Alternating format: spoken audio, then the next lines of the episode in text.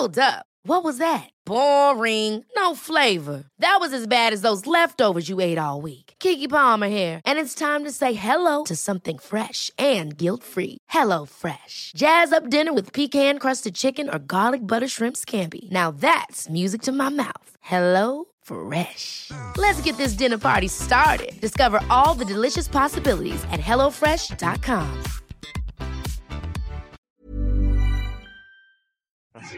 Hola, soy Ignacio Cirac y os recomiendo que no os perdáis Coffee Break para que podáis escuchar las últimas noticias de ciencia.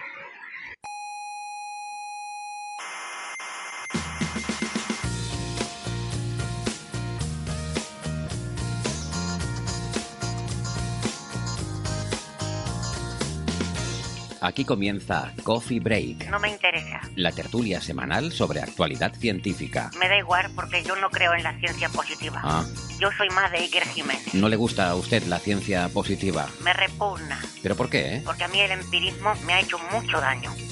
Coffee Break, el único programa que hace gala de su empirismo. A mí el empirismo me ha hecho mucho daño. Duela a quien duela.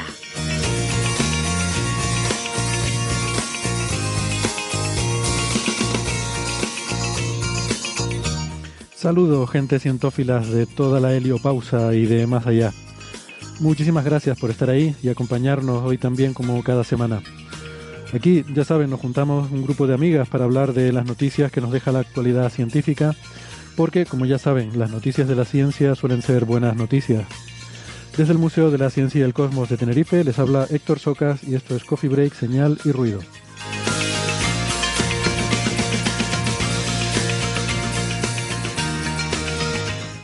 Hoy hablaremos de la forma del universo. ¿Es plano, como considera el, mode- el modelo eh, cosmológico actual? ¿O eh, podría tener algo de curvatura, como sugiere un nuevo paper que acaba de salir? Y hablaremos de computación cuántica, a ver qué nos cuenta Francis sobre ese congreso en el que estuvo hace unos días. Seguro que cosas muy interesantes. Vamos a retomar el tema de las cúspides de materia oscura que comentamos la semana pasada. Eh, y en fin, de esto y algunas cosas más irá el programa de hoy. Como pueden ver, mucha astrofísica.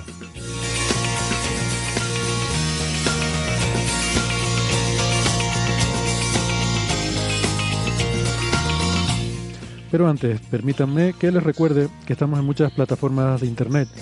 Nos pueden escuchar en Evox, en Spotify, en Google Podcast, en Apple Podcast, en TuneIn y en otros sitios.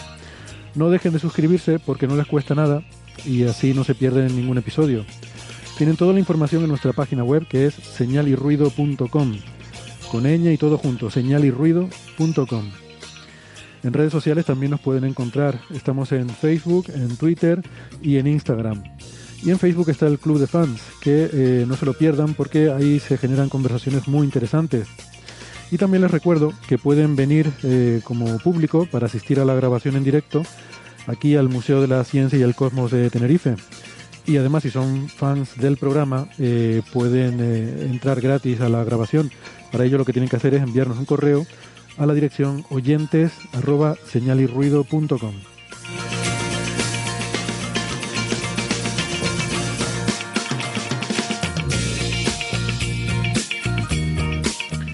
Si son más de la radio de toda la vida, nos pueden escuchar en Canarias, en Icoden Daute Radio, Radio ECA y Ondas Yaiza. En Madrid, en Onda Pedriza. En Aragón, en Ebro FM. En Málaga, en Radio Estepona. En Argentina, en la FM 99.9 de Mar del Plata y en Radio Voces de La Rioja. También las emisoras de radio online, eh, cienciaes.com, Onda Bética y eh, en Escocia, Spanish Rockshot eh, Radio eh, también ponen nuestro programa. Tienen las frecuencias de estas emisoras y los horarios con los que emiten Coffee Break en nuestra página web, que les recuerdo es señalirruido.com.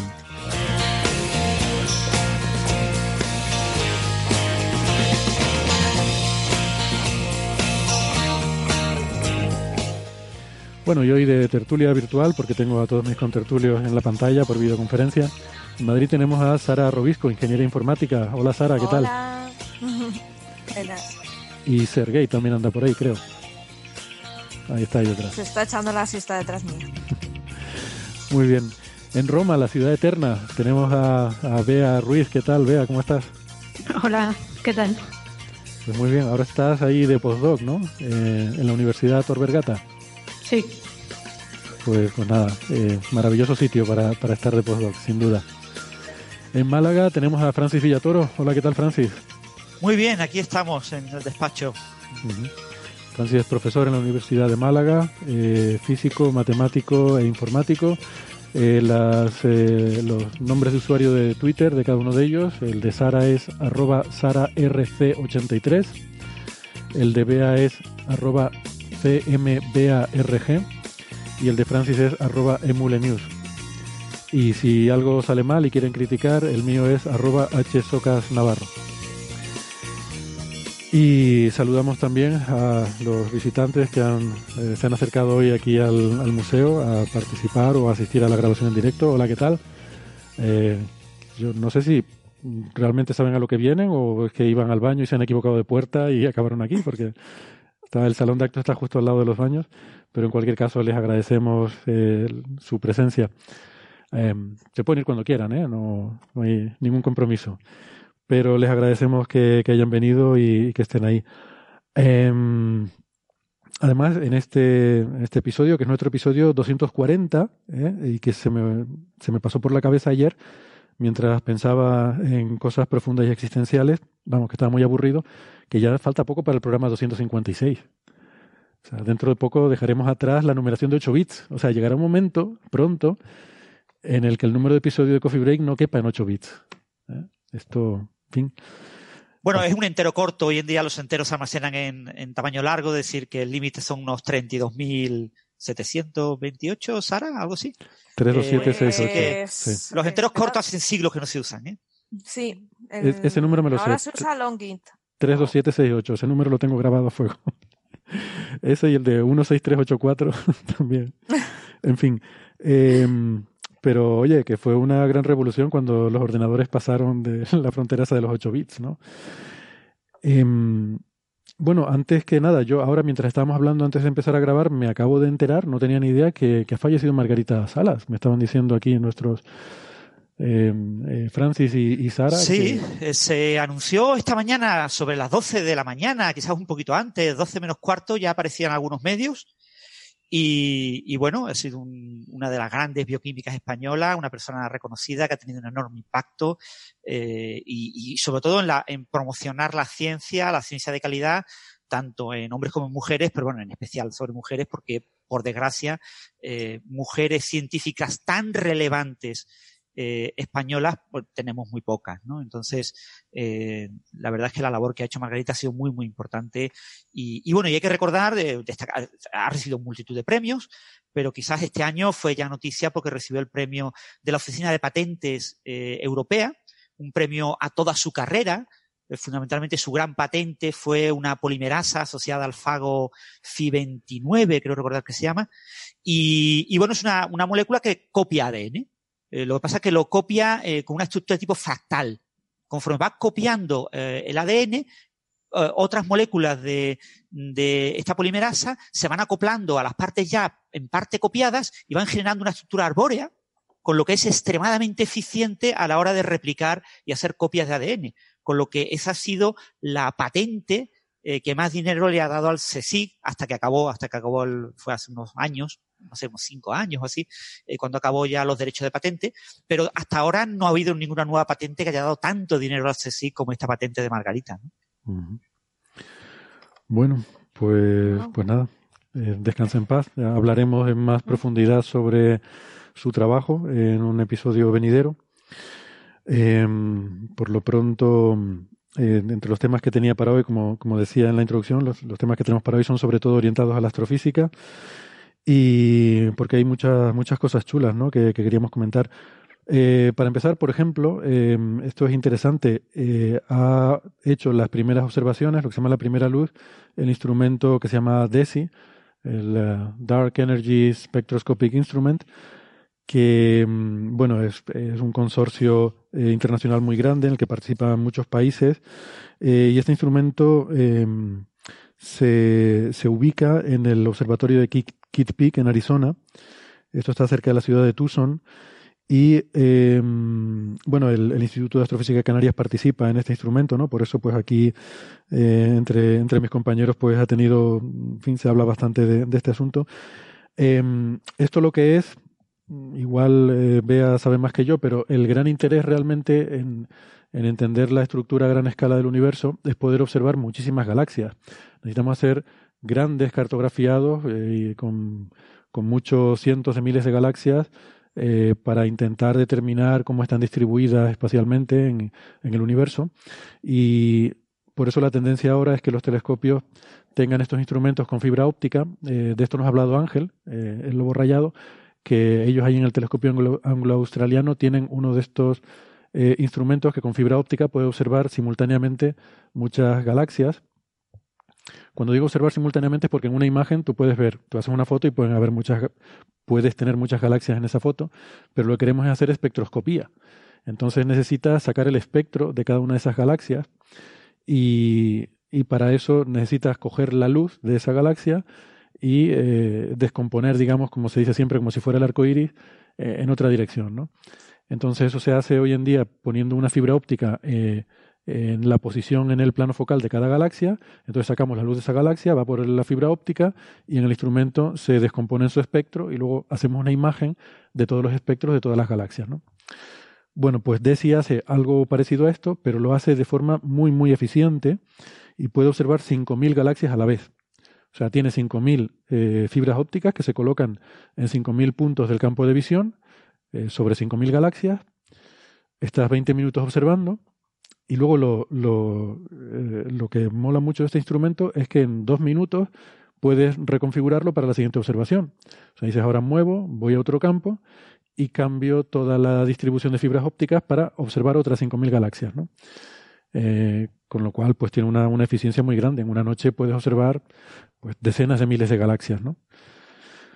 Eh, entonces, bueno, pues eso, que mm, se ha hecho ya la primera observación, la primera luz, que esto quiere decir que todavía no está para hacer ciencia, pero es como siempre un paso importante en el desarrollo de un telescopio, de un instrumento, es cuando eso, cuando hace su primera observación, ¿no? Cuando ve la primera luz, es siempre como una especie de, no sé, hay una ceremonia ahí de, de, primera luz, ¿no? Es como bautizar un barco cuando sale por primera vez a la mar. Eh, no sé si quieren comentar algo más, eh, pero eh, quizás. No, la verdad es que es muy prometedor y me llama mucho la atención que cada una de estas fibras ópticas, para que sea tan rápido, está robotizada. Tiene pequeños robotitos que se mueven y me hizo mucha gracia. Digo, qué bien planteado, ¿no? Porque estar, si no, posicionándolos tú sería infernal. Sí. Eh... Y la verdad, muy bien. Me, me parece mucho más eficiente, claro. Y ahora, ahora la tendencia en este tipo de instrumentos es tener robotizado esa, esa parte ¿no? con las fibras ópticas, pero claro, eh, cada vez se va haciendo más y, y, más rápida esa reconfiguración de campo. ¿no? Mm. No, no, la velocidad de la que hablan es bestial. Uh -huh. Bien. Sin eh, duda. Sí. Eh, perdón. No, Sin duda, este tipo de, de observaciones eh, si os dais cuenta el, el, el, siguiente capítulo ¿no? que, vamos, que vamos a escribir, la cantidad de cosas que, que nos va a decir este tipo de instrumentos, Euclid, eh, todo, todo esto del el universo, digamos, intermedio, que no es fondo cómico de microondas, sino que es una cosmología más cercana, eh, yo creo que va a aportar una riqueza impresionante. O sea, ya, ya lo veremos, esper, esperemos poder discutirlo por aquí, ¿no? Por, por, Coffee, por Coffee Break los, los primeros resultados.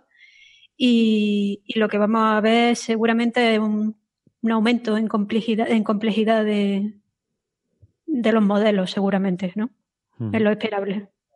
Y, y vea, eh, o Héctor, eh, ¿Desi va a alcanzar Z, un desplazamiento al rojo Z igual a 2, Z igual a 3? Eh, más o menos sobre dónde estará la frontera. ¿Tenéis alguna idea? Yo no. No sé si Bea sabe más sobre el instrumento, pero no conozco los detalles. No, no yo sí. tampoco. Vale, vale. En, en el vídeo YouTube hablaban de un vídeo YouTube que te muestra un poco los números de, de Desi, hablaban de 11.000 millones de años, ¿no? Hasta 11.000 millones de años, que eso era Z2 y poco, ¿no?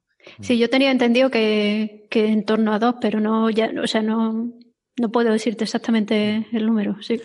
Quizás por si alguien no está familiarizado con la jerga que estamos usando, cuando hablamos de Z, eso es el corrimiento al rojo, quiere decir eh, como las galaxias, cuanto más lejos están, más rápido se alejan de nosotros, por la ley de Hubble, eh, y como al estarse alejando de nosotros, su luz sufre un desplazamiento al rojo, ¿no? las longitudes de onda se alargan por efecto Doppler. Eh, entonces, Z es el factor de cuánto se ha ido hacia el rojo una determinada, por ejemplo, si miramos una línea espectral, que una galaxia en reposo la tendría en una determinada longitud de onda, digamos en 5.000 angstroms, pues en z igual a 2 querría decir que está desplazada al doble de esa longitud de onda. O sea, en vez de en 5.000 angstroms estaría en 10.000. Eso quiere decir que todo el espectro visible en z igual a 2 se nos ha ido al infrarrojo. ¿Vale? Por eso muchos de, eh, de estos telescopios o instrumentos que están pensados para observaciones cosmológicas eh, suelen estar optimizados para usarse en el infrarrojo, porque casi todo el espectro de la galaxia, en este caso, eh, toda la emisión visible de las estrellas, por ese corrimiento al rojo se nos ha ido prácticamente todo al infrarrojo. ¿no? entonces, cuando, cuando decimos z igual a 2, queremos decir está tan lejos que sufre un corrimiento al rojo del doble, o sea que, que, está desplazado a un factor 2 longitud de onda. Y eso corresponde a una distancia, que quizás es lo que es más eh, interesante intuitivamente de tener en mente, pues esos 11.000 millones de años luz que, que, dice Francis, ¿no? Aunque eso, esa conversión entre distancia y corrimiento al rojo es complicada de hacer, tienes que asumir algún determinado modelo cosmológico para poder convertir entre eh, corrimiento al rojo y distancia. Por eso se suele hablar del corrimiento al rojo, que eso es un parámetro que tú mides, tú observas una galaxia y puedes medir cuánto se ha corrido al rojo una determinada línea espectral. Eh, pero de ahí a sacar la distancia tienes que hacer suposiciones. Entonces, por eso es habitual trabajar con el z en vez de trabajar con a qué distancia está. Pero bueno, para hacernos una idea intuitiva nosotros, pues viene bien hablar de, distancias, ¿no? Y también se suele recomendar, para entender bien lo que significa el desplazamiento eh, al rojo de z, eh, la idea del volumen del universo observable. ¿no? Eh, para z igual a 2 significa que estamos viendo galaxias en el universo cuando tenía un tamaño z más 1 veces más pequeño que el actual. Es decir, z igual a 2 sería cuando el universo observable era un tercio más pequeño que el actual. Hmm.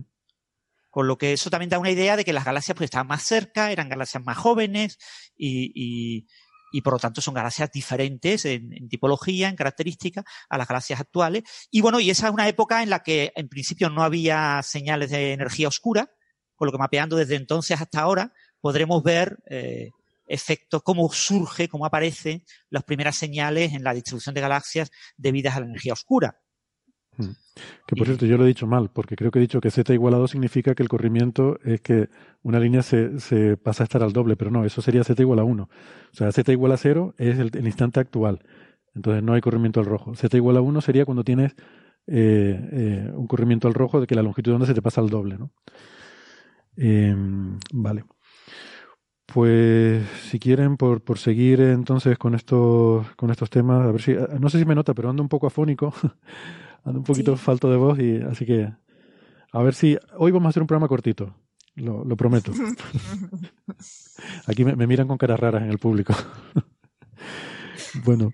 Algunos ha traído un tupper con la cena. pues no, hoy no vamos a cenar aquí, hoy nos iremos antes. Eh, bueno, otra cosa que ha salido esta semana es, eh, habrán visto a lo mejor titulares diciendo que la sonda, la Voyager 2, ha cruzado el límite del sistema solar y ahora está en espacio interestelar. A ver, eso, eso ocurrió el año pasado, de eso hace un año. Lo que pasa es que ahora se han publicado nada menos que cinco papers eh, que han salido publicados ahora con resultados, con los análisis de los datos de, la sonda de la Voyager 2.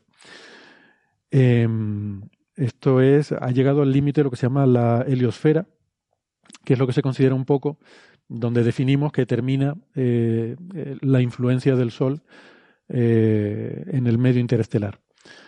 Aunque la nube de Oort está todavía más lejos que eso. Pero bueno, mm, normalmente solemos definir que, la heliosfera es un poco el límite del sistema solar, pero mm, no del todo, porque esos objetos que están en la nube de Oort, que es hipotética, todavía no se ha observado, estarían todavía más lejos que, nosotros, ¿no? Eh, bueno, no sé si han visto algo de esta noticia, quieren hacer algún comentario. Como digo, es del año pasado, ¿eh? o sea que que lo que hay nuevo son los análisis que han salido publicados ahora. Sí, porque eh, de a Voyager 1 no pudieron hacer tanto análisis porque tenía lo, las, eh, algunos sensores estaban ya estropeados. Sí, Exactamente. Hay algunas cosas que sí pudo ver la Voyager 1, por ejemplo, densidad de plasma y estas cosas. Eso es. Y eh, bueno, y, y con estas medidas se han confirmado. Pero creo que, por ejemplo, el. Eh, ¿Qué es lo que tenía? O sea, hay cinco instrumentos que llevan estas sondas que miden. Dos de ellos miden las propiedades del plasma. Hay otros dos que son para medir flujo de partículas, ¿no? De viento solar y estas cosas. Y luego hay otro que mide el campo magnético, ¿no? Por donde va pasando. Eh, va haciendo medidas, lo que se llama in situ, o sea, de medir el, el campo magnético localmente en el punto donde está la sonda, ¿no? Eh, la Voyager 1 pasó en 2012 por esta heliopausa. Y lo interesante, a ver, esta región, lo que pasa aquí es lo siguiente, sabemos que el Sol está emitiendo partículas continuamente, ¿no? Emite lo que se llama el viento solar. Y esto además varía un poco según sea su actividad. En máximo y en mínimo es, es diferente. Eh, este viento solar mm, es más denso y más rápido que el medio interestelar y entonces lo empuja. Pero claro, según eh, ese viento se va debilitando, según nos vamos alejando del Sol, eh, cada vez cuanto nos vamos yendo más y más lejos del Sol, el viento solar cada vez es más y más débil, va cayendo con el cuadrado de la distancia, como cualquier otra eh, cosa que emana de una fuente central. Y llega un momento en que eh, la presión de ese viento solar es igual a la del medio interestelar. Entonces, en ese momento ya, eh, pues se, se, diluye, digamos, ya no. Ahí es donde está la, la, interfaz entre la parte dominada por el Sol y el, y el medio externo, ¿no?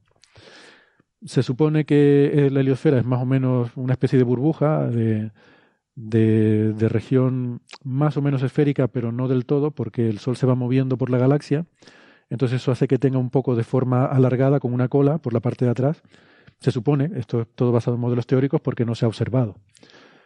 Y este plasma, eh, aunque aquí estamos hablando de viento y de un medio, realmente es tan tenue, es extremadamente, extremadamente tenue, está muy enrarecido, que es casi como el vacío. Entonces no podemos observar nada de esto desde Tierra, pero las sondas sí que van midiendo esa, esa variación de las propiedades del plasma y bueno, hay un par de cosas interesantes aquí, ¿no? Hay una región que es lo que se llama la. ¿Cómo se llama? El, el choque de terminación, el termination shock, que es una primera región interesante. Eh, ahí lo que ocurre es que según se va ralentizando el viento solar, eh, se vuelve. Inicialmente el viento solar es supersónico, eh, es más rápido que la velocidad del sonido en el medio interestelar. Y luego, según va perdiendo fuerza, se vuelve subsónico. Es decir, llega un momento en que ya es más lento que la velocidad del sonido en el medio interestelar. Y entonces, donde ocurre esa transición, ahí hay una primera región interesante, ¿no? que es lo que se llama ese termination shock. A partir de ahí, el viento sigue, pero es, ya es subsónico, no es supersónico, hasta que llega a ese punto en el que ya es mmm, tan débil que se funde con el medio interestelar. Y ahí se produce una, una capita donde está comprimido, el plasma está más comprimido y más caliente, y se supone que el campo magnético también. Entonces, bueno, esto hasta aquí es un poco la expectativa. ¿Qué pasa? Que las Voyager han visto un par de cosas. Eh, han visto, han confirmado bastantes de estas suposiciones. Han visto que hay una transición delgadita, de hecho dura prácticamente un día, es lo que han tardado en cruzarla. Que significa, yo me he hecho aquí el calculito, a ver, un día a la velocidad de las Voyager es algo así como eh, millón y medio de kilómetros. O sea, el espesor de esa capita delgada de transición es un millón y medio de kilómetros. Eh, esto ocurre a algo así como 120 unidades astronómicas. Que para hacernos una idea, Neptuno está a 30 unidades astronómicas y Plutón, dependiendo de dónde esté, está en torno a unas 40. Yo no sé si ustedes han visto la película Ad Astra, eh, pero recuerdo que una vez me hicieron una entrevista, Francis sí la ha visto. Pues ahora te voy a preguntar una cosa eh, me hicieron una entrevista en Shataka para preguntarme sobre algunos conceptos físicos que salían en la película. Y yo le dije, yo no he visto la película, si quieres te, te hablo de, de, estos conceptos que tú me estás preguntando, pero no puedo saber si es buena o mala o está bien hecha o mal hecha. Pero una cosa que me, eh, que me decía la periodista al contarme de qué iba la película es que aparentemente tenían que irse hasta Neptuno para poder enviar señales que salieran de la heliosfera, ¿no? Y yo dije, pues bueno, eh, la idea está curiosa, pero tengamos en cuenta que si Neptuno está a 30 unidades astronómicas y la heliosfera está a 120, no entiendo que ganes mucho yéndote a Neptuno, que está a la cuarta parte de distancia, ¿no? Eh, pero, pero bueno, no sé. Porque la idea, Francis, entiendo en la película es que eh, por las propiedades del plasma, y eso sí es cierto, el, cuando tú tienes un plasma, el plasma tiene una frecuencia de corte que no deja pasar ondas de, de radio eh, a frecuencias menores que las de corte. Y eso depende de la densidad del plasma, ¿no? Entonces, ese, ese, ese plasma, digamos, en ese... Uy, que me caigo. La silla acaba de saltar. Dios mío, estas sillas, qué peligro tienen. Esto va a ser una nueva porra, ¿eh? Creo que va a ser la nueva porra del programa. ¿Cuándo? Cuando la silla se rompa. Bueno, no se ha roto, pero salta la palanquita en la cual se suelta el respaldo y, y uno se queda hacia atrás. Eh, pues eso, esa capita de transición donde el plasma está más comprimido, pues sí que en principio podría eh, suponer una barrera para ciertas mm, longitudes de onda, que no sé, en ese momento me hice el cálculo, no recuerdo ahora cuánto era, pero es- son mucho más bajas de las que solemos usar, ¿no? Eh, así que de momento no nos interesa mucho. Pero bueno, que no entiendo que irse a Neptuno haga ninguna diferencia para eso. Sí, yo creo eso, que tampoco. Que, de todas formas, Ad Astra es una película que la verdad es que hay que cogerla con, con entre comillas, ¿no? Es una película así un poco extraña en, en cuanto a, a, por un lado, la línea argumental, que, que parece bastante floja, uno no entiende muy bien. Y después una serie de hitos, ¿no? Parece como que, que se han elegido una serie de escenarios, una serie de, de ideas que quería el director o, los guionistas mostrar que si pues, eh, una carrera con piratas en la luna, que si, no sé, una serie de, movidas, y entonces se ha montado una película con esas movidas eh, sin realmente un buen hilo argumental que justifique todo eso, ¿no? Entonces, eh, científicamente es una película pobre, aunque visualmente es una película atractiva. Es decir, a mí no me ha desagradado visualmente. El trabajo de actores en general me desagradó, el guion me desagradó, pero visualmente es bonita de ver. Pero, pero te digo, mm, si uno se lo plantea desde el punto de vista, soy un, entre comillas, ahora está muy de moda la palabra talibán de la ciencia y de la divulgación, uno encuentra una cantidad de barbaridades que dice, pero es para llevarse las manos a la cabeza. Vale. Sí, yo estuve escuchando el, me parece que fue el pasado Radio Skylab. Hablaban de la película, destripaban un poquito y la verdad es que muy bien, daban mucho detalle y me gustó un montón. Bueno, pues volviendo a las Voyager, eh, el, la, como, como decía Sara, la Voyager 1 pasó en 2012 por la heliopausa y eh, bueno, pues lamentablemente algunos de los instrumentos ya no funcionaba, estaba escacharrado, pero sí que mm, sacó algunas conclusiones interesantes, ¿no? Una de las más curiosas es que el campo magnético eh, está eh, prácticamente eh, alineado en la misma dirección antes y después de la heliopausa. Y esto fue un resultado sorprendente. Mm, esto lo acaba de confirmar la Voyager 2, eh, porque no estaba claro si ese resultado era fiable de la Voyager 1 por algún tipo de problema instrumental o incluso por el hecho de que, claro, solo estás mirando un punto. O sea, solo estás viendo el punto por el que pasa, es donde único puedes observar. No sé, a lo mejor había algo peculiar, fue a- quizás hay algún tipo, no sé, por casualidad se encontró con un punto en el que ocurre esa, ese alineamiento. Pero es que ahora la Voyager 2 ha encontrado también lo mismo, en otro sitio totalmente diferente, ¿no? Eh, hay que decir que han, abandonado la heliosfera por dos puntos diferentes, estas dos sondas, y eh, encuentran esa coincidencia en las propiedades del campo magnético, y eso es una cosa que, bueno, pues que no se entiende mucho. Eh, la Voyager 1 está saliendo más o menos por la dirección en la que avanza el Sol, no del todo, pero, pero más o menos por ahí, mientras que la Voyager 2 está saliendo casi de forma lateral, transversal al movimiento del Sol por la galaxia. Así que en principio están muestreando dos eh, zonas muy diferentes de, de la heliosfera, de la heliopausa. Y bueno, no sé, hay, hay cinco papers sobre esto que yo la verdad es que no me los he leído, pero eh, por lo que dicen encuentran, por ejemplo, también que hay, se piensa que debe haber mucha turbulencia eh, porque han encontrado burbujas magnéticas, o sea, zonas donde el campo magnético forma eh, lazos cerrados y eso probablemente sea debido a la mezcla de mezcla turbulenta de plasma en la en esa interfaz en la en la heliopausa. Y y luego pues también han confirmado eso no ha podido medir que al atravesar esa región primero hay un aumento de densidad que corresponde a esa compresión del, del plasma ahí y un aumento de temperatura también eh, sin llegar a estar tan caliente como el, el material del viento solar que es más caliente eh, pero sí que es más caliente que el medio interestelar. Mm. O sea, que, que sí que confirma que hay ese efecto de, de compresión en el borde, ¿no? En la interfaz.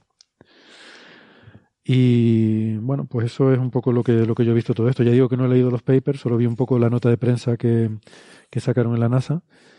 Em, Yo he de confesar que tampoco me he leído todos los papers. Es una cosa que tengo pendiente, pero eh, por lo que comentaban un poco las notas de prensa que se han sacado en diferentes medios, eh, básicamente no hay grandes novedades, no hay nada especialmente espectacular que tú digas esto es revolucionario y, y, y ha sido una sorpresa que, que, que le obligue a todos los divulgadores a leer los papers, ¿no? Entonces, por ahora me estoy resistiendo. Bien, bien. De hecho, bueno, más bien parece que confirma prácticamente todo lo que, lo que había visto la Voyager 1, a pesar de estar en otro sitio diferente. Y a pesar de que algunas de esas mm, de esos resultados que había obtenido la 1 son un poco eh, sorprendentes, ¿no? Pero, pero la 2 lo, lo ha confirmado. Eh, eso sería quizás lo más, no sé, el resumen que yo haría, ¿no? Bueno, pues si quieren. Eso vamos. que es muy chulo, ¿no? Son los artefactos hechos por humanos que han llegado más lejos. Sí, sí, sí, de momento y sí. eso es un logro y que desde los años 70 siga comunicando. Y eso me parece ya alucinante. Y desde tan lejos. De momento sí, pero sabes que le queda poco, ¿no? Mm, Que en cosa de cinco años ya las perderemos ya para siempre. qué Eh, pena. Sí, por falta de energía, claro, ya están tan lejos que ya no cargan baterías. Y... Pero no, pero estas van con estas van con, eh, con ¿No motor eh, nuclear. Con RTG, sí, Sí. con generadores de radioisótopos, que generan Radioisótopos. electricidad a partir de, de plutonio. Pero también se consume, claro. Claro, O sea, claro. Eso no es eterno, tienes una cantidad de plutonio dada y, y tienes lo que tienes. Eso va bajando la potencia, si tienen que ir eliminando instrumentos, pero llega un momento en que ya pues no da energía para ninguno. Sí, irán apagando instrumentos gradualmente. Alguien tendrá que tomar alguna decisión sobre qué instrumento se va apagando en cada momento, lo cual no debe ser nada fácil porque me imagino que todavía habrá equipos trabajando con eh, datos de algunos de esos instrumentos, ¿no? Pero, pero sí, muy, muy impresionante. Em, de momento, pues hasta que hagan un Starshot o algo de esto, son los, los cacharros que, que han llegado más lejos que van a llegar más lejos. Em, bueno, eh, podemos hablar, si quieren, de eh, un tema que estuvimos comentando la semana pasada y que tiene que ver con estos halos de, materia oscura. ¿no? Habíamos estado diciendo que hay este problema de los cores y los picos de, materia oscura que según las simulaciones, pues eh, estas simulaciones de N cuerpos en las que se simulan la formación de galaxias, pues en el centro suelen aparecer mm, un tipo de discontinuidades desagradables, ¿no? Como que la densidad de la materia oscura en el centro de la galaxia aumenta muchísimo de forma muy brusca y además, bueno, como decíamos, con forma de pico, ¿no? Con una discontinuidad en la derivada que hace sospechar que probablemente no sea físico. Y había, habíamos comentado un paper eh, en el cual unos investigadores sostenían que eso era un artefacto numérico de las simulaciones Em, y bueno, pues parecía algo bastante razonable, ¿no? Que, que fuera así. Em, y quizás nos sorprendíamos la semana pasada de que, en fin, de que esto no, no estuviera más estudiado. Bueno, resulta que sí lo está. eh, y aprovechando que tenemos aquí a Bea, que incluso has trabajado en un problema eh, muy relacionado con esto, eh, ¿verdad, Bea? Hemos visto un, un artículo que estás tú de coautora en el que se trata justamente del problema este, de cómo es la, la densidad, el perfil de densidad de materia oscura en el centro de las galaxias. Sí, así, así es. Es, un, el primer trabajo que hice. o sea que el primer trabajo que, que publiqué ¿no? con unos compañeros de, de matemática aplicada de la Universidad de Granada. Y, y efectivamente lo que estábamos intentando ver es eh, buscar modelos analíticos que resolvieran ese problema. Escuchando la semana pasada, eh, vamos, yo tenía entendido hasta, hasta donde sabía, estamos hablando de 2009, ¿no? Que es el artículo. ya luego ya me, me desconecté un poco del tema. Pero yo tenía entendido que sí, que, o sea, que, que el hecho de que de, de la, de la cúspide esta era algo que, que se sabía que era posiblemente provocado por, por problemas numéricos, ¿no? La falta de resolución conforme te vas acercando al centro y demás, ¿no? Y, cuando escuché, ¿no? Pues la- el- me acordé del articulillo este, del, del trabajillo este, que básicamente lo que queríamos era, por una parte, solventar ese problema, ¿no? Del perfil de densidad en el centro, no solo en el centro, porque los, perfiles numéricos de, que, que extraes de las simulaciones de materia oscura galáctica tienen el problema ese, que, que son cúspides, pero también de radio infinito.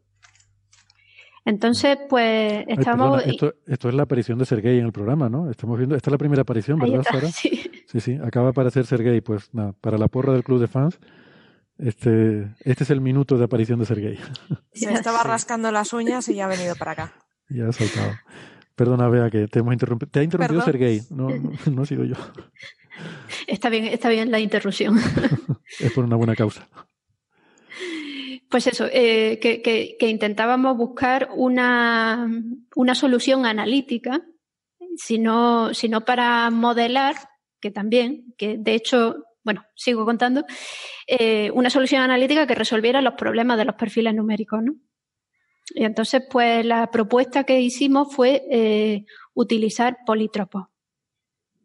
Soluciones de la, de la ecuación de Boltzmann-Poisson, básicamente, ¿no? O sea, polítropo, si no recuerdo mal, es una ecuación en la cual la presión y la densidad están relacionados por la presión es la densidad elevada a un cierto exponente, ¿no? Eh, Exacto. Entonces tiene ese exponente. Esto, la ventaja de esto es que te dan unos perfiles eh, eh, core, ¿no? Cerrados, o sea que no ya son, no son cúspides, tienen un radio finito. O sea, nuestro modelo de materia oscura no es infinito. O sea, llega un momento en que, en que se acaba. Y, bueno, pues eran unos modelos bastante, bastante interesantes, porque eso, resolvían estos dos problemas de, de un plumazo, ¿no? Y además, pues eh, se comportan, están basados en primeros principios, es decir, no hay violaciones de energía, ni eh, de conservación de la energía, ni, ni este tipo de cosas, ¿no? Que esto, que esto era otra, otra de las bondades. Mm. La verdad que la- el recorrido de este, de este trabajito que hicimos eh, se ha traducido en algo que todavía no, no hemos podido publicar, pero mm, por problemas de tiempo siempre, porque estos son trabajos que haces fuera de, de digamos, el mainstream, ¿no? de lo que tienes que hacer, vamos. Cosas de ratos libres, ¿no? El trabajito Exacto. que haces el, viernes por la tarde cuando estás cansado de trabajar, te pones con el proyectito de fin de semana, ¿no? Efectivamente. Y lo que hemos hecho es aplicar estos modelos a- de polítropos a, eh, a curvas de rotación. Hemos estado ajustando curvas de rotación, catálogos de galaxias de alto brillo superficial, eh, o sea, galaxias espirales típicas, galaxias enanas, en fin, para, para darle un poco de, de vidilla ¿no? al modelo. Y el modelo en general, los resultados que hemos obtenido hasta ahora es que funciona bastante bien en, en galaxias enanas. En lo- eh, claro, en la muestra que nosotros tenemos de, de galaxias enanas. ¿no? Es decir, la pega que tiene el modelo, que es un modelo triparamétrico. Entonces, eh, tienes un parámetro más y siempre te dicen, bueno, claro, es que si metes un parámetro más, pues evidentemente las Mm. cosas mejoran, ¿no? Eh, pero bueno, hay forma de mm, penalizar, ¿no? Cuando tienes más parámetros, ¿no? En un modelo, a a la hora de hacer el ajuste, digo, ¿no? Así que, en fin, pues eh, si no, si no como una propuesta para, para un ajuste, quizás sí para eso, para, para lo que tú comentabas, creo que eras tú esto, eh, compararlo con modelos analíticos, pues no te gustaba mucho el perfil de, de pues este, por ejemplo, este tipo de perfiles politrópicos, pues podría ser una, una herramienta en, en ese sentido que tú comentabas. Ya. Eh, ustedes lo que hacían en ese paper, eh, porque también te confieso, no he tenido, he tenido una semana horrible y no he tenido tiempo de leer prácticamente nada, así que te pido disculpas, pero te aseguro que lo leeré con mucho interés. Eh, por lo que vi un poquito por encima en el abstract, entiendo entonces que ustedes proponen un modelo analítico, o sea, una forma analítica, ¿no? En este caso, este polítropo, eh, y lo que haces luego es ajustar las observaciones que tienes de curvas de rotación a- para determinar los tres parámetros de ese modelo y compruebas que se tiene un buen ajuste. O sea, que ese modelo sencillo politrópico ajusta bien cómo, cómo rotan las galaxias. Sí, sí, sí. Vale. Y eh, claro, estas cúspides salen mm, de otro tipo de, de trabajos diferentes. Salen de hacer una simulación eh, de n cuerpos de galaxias, ¿no? Donde uno coge, yo qué sé, pues 100.000 puntos, 100.000 eh, masas y construye una galaxia con esto, lo dejo evolucionar y, y veo cómo se distribuyen, ¿no? Eh, me pregunto si puedes mm, o sea, de alguna forma ajustar, eh, en vez de galaxias observadas, estas de simulaciones y ver si siguen, eh, si se parece al perfil que ustedes proponen, salvo en el centro, que es donde tiene pinta de que fallan estas simulaciones, ¿no? De, hecho, esto es lo que se hizo en este artículo. Se cogió el perfil universal de Navarro, Frenny White y se ajustó. Por eso se da un valor de un exponente, creo que era de 3,2. Eh, se ajustó a ese perfil universal ¿no? de, de, la curva de rotación que se deducía de, la, de las simulaciones. Uh -huh. el, el, ajuste a las observaciones es algo es lo que os comentaba que no, que no, está, no está publicado pero esto lo que hace estrictamente es eh, ajustar el perfil politrópico a, al perfil universal de que, que, de aquella era universal, ¿no? De, de Navarro, Frink y White. Vale. Pues, pues muy bien, muy interesante. Entonces, pues sí que parece que está aceptado el hecho de que estas cúspides probablemente son artificiales, ¿no? No es algo tampoco que, que, que hayan revolucionado nada a estos, eh, a estos autores al proponer esta idea, ¿no? Sí, no, yo, yo, yo me sorprendí a escucharte, al, al escucharos, porque eh, no he visto, no he mirado el paper, o sea que no, no, no puedo hablar sin, sin conocer el detalle, ¿no? Pero eh, a mí me sonaba de, este trabajo cuando revisé la bibliografía y demás que, que bueno, que, que los problemas numéricos eran uno de los candidatos, evidentemente, a, a que ese, ese perfil tuviera ese comportamiento en el, en el centro. Eh, estuve intentando buscarla en la bibliografía, pero, pero no he sido capaz de encontrar eh, los artículos para, para enviaros alguna, alguna referencia ¿no? donde se indicaba, pero estoy casi convencida que en alguno de, de Navarro, de Navarro, Frank y White, ¿no? en alguno de, de los de los artículos de estos autores se, se debe haber comentado este hecho casi seguro, vamos. Vale. También, bueno, en el, eh, algún mail que intercambiamos sobre esto sugerías que lo comentara con algunos compañeros, ¿no? Aquí en el instituto que hacen este tipo de simulaciones y lo tengo pendiente. La verdad es que no he tenido tiempo, pero sí, sí que sí que hablaré con. Eh, sí, de hecho yo cre creo que Paco Quitaura eh, te puede responder, nos puede responder a todo, uh -huh. porque porque él trabaja con, con simulaciones y, y bueno, o, seguro o Claudio, que este tema ¿no? lo tiene. De la Vecchia, probablemente. Claudio, también, sí. Andrés también, Andrés, es decir. uh -huh. vale. Sí, sí. Pues, pues sí, eso lo tengo pendiente todavía, pero ya digo, no, no he tenido tiempo. Eh, no he venido con los deberes hechos. No. La tarea, como decimos en Canarias. Se me la comió el perro.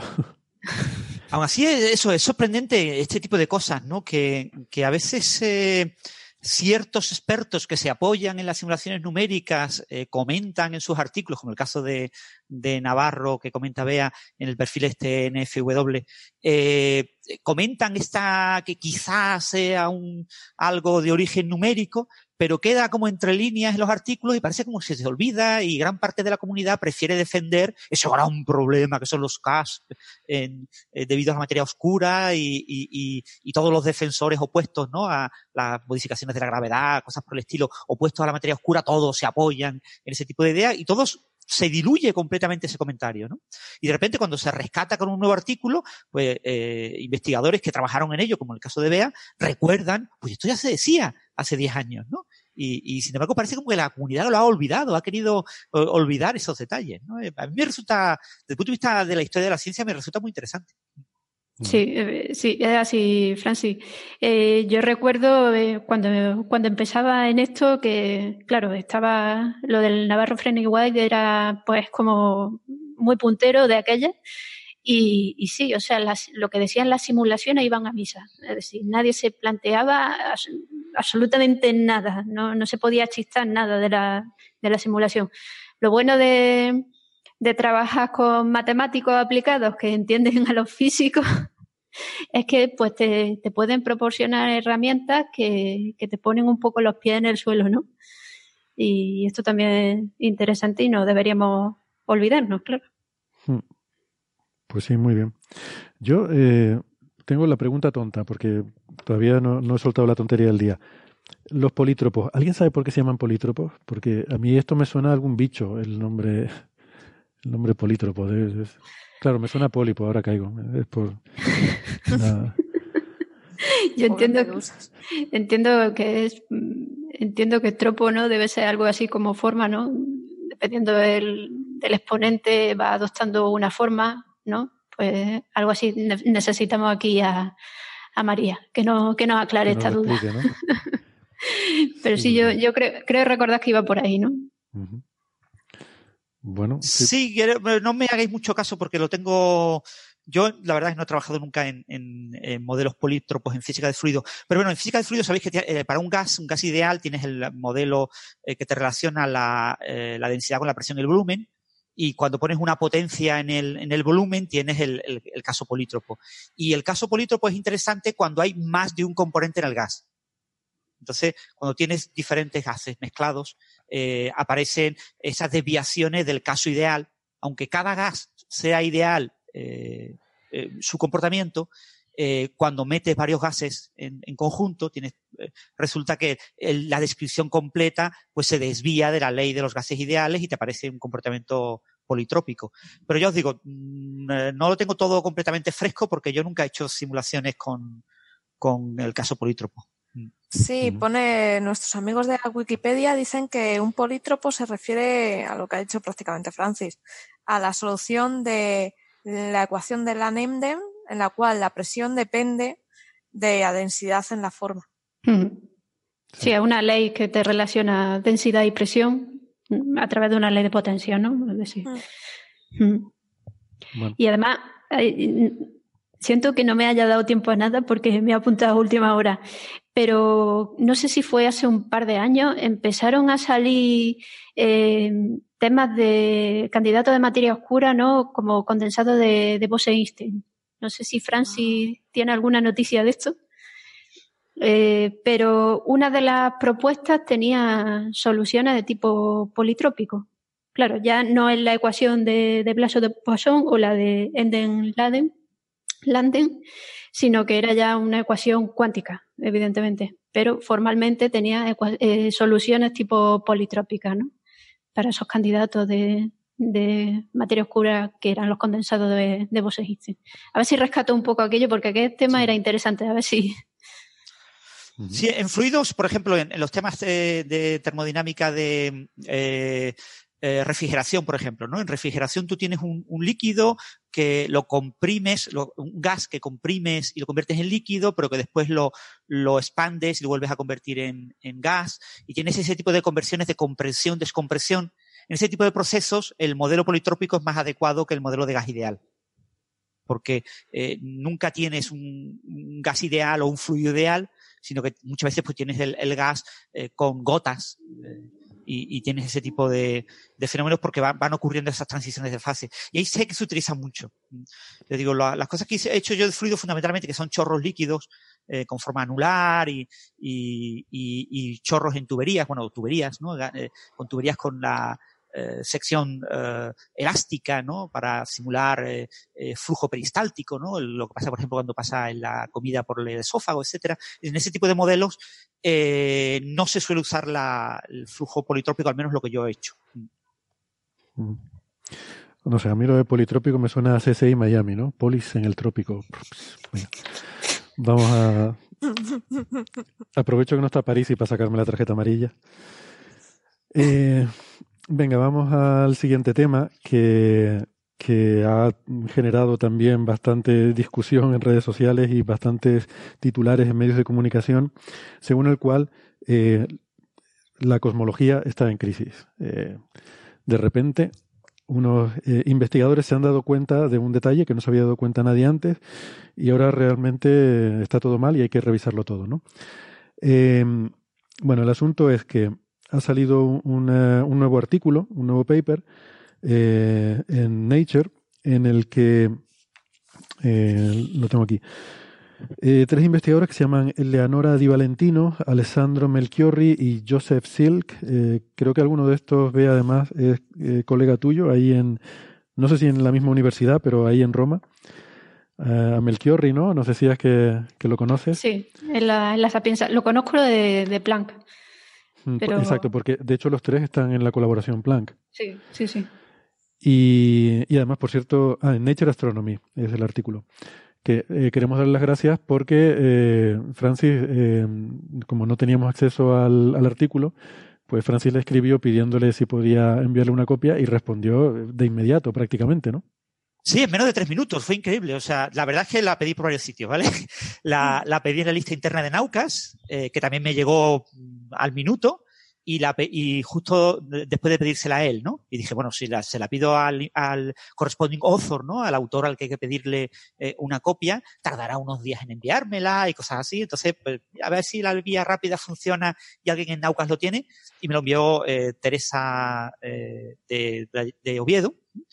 Y, y, bueno, pero resulta que cuando voy a, a, a, ver el correo electrónico, de repente me encuentro con que me lo ha enviado Alessandro eh, eh, Melchiori y, y, me han dicho que, que, es un señor muy agradable, muy simpático y, y que, bueno, estaba como eh, preparado a ver cuánta gente le pedía el artículo y a enviarlo porque quiere que se promocione lo máximo posible, porque es un tío así muy... Pero que resulta que eso es muy, muy agradable y, y muy preocupado por ese tipo de cosas. Qué majo.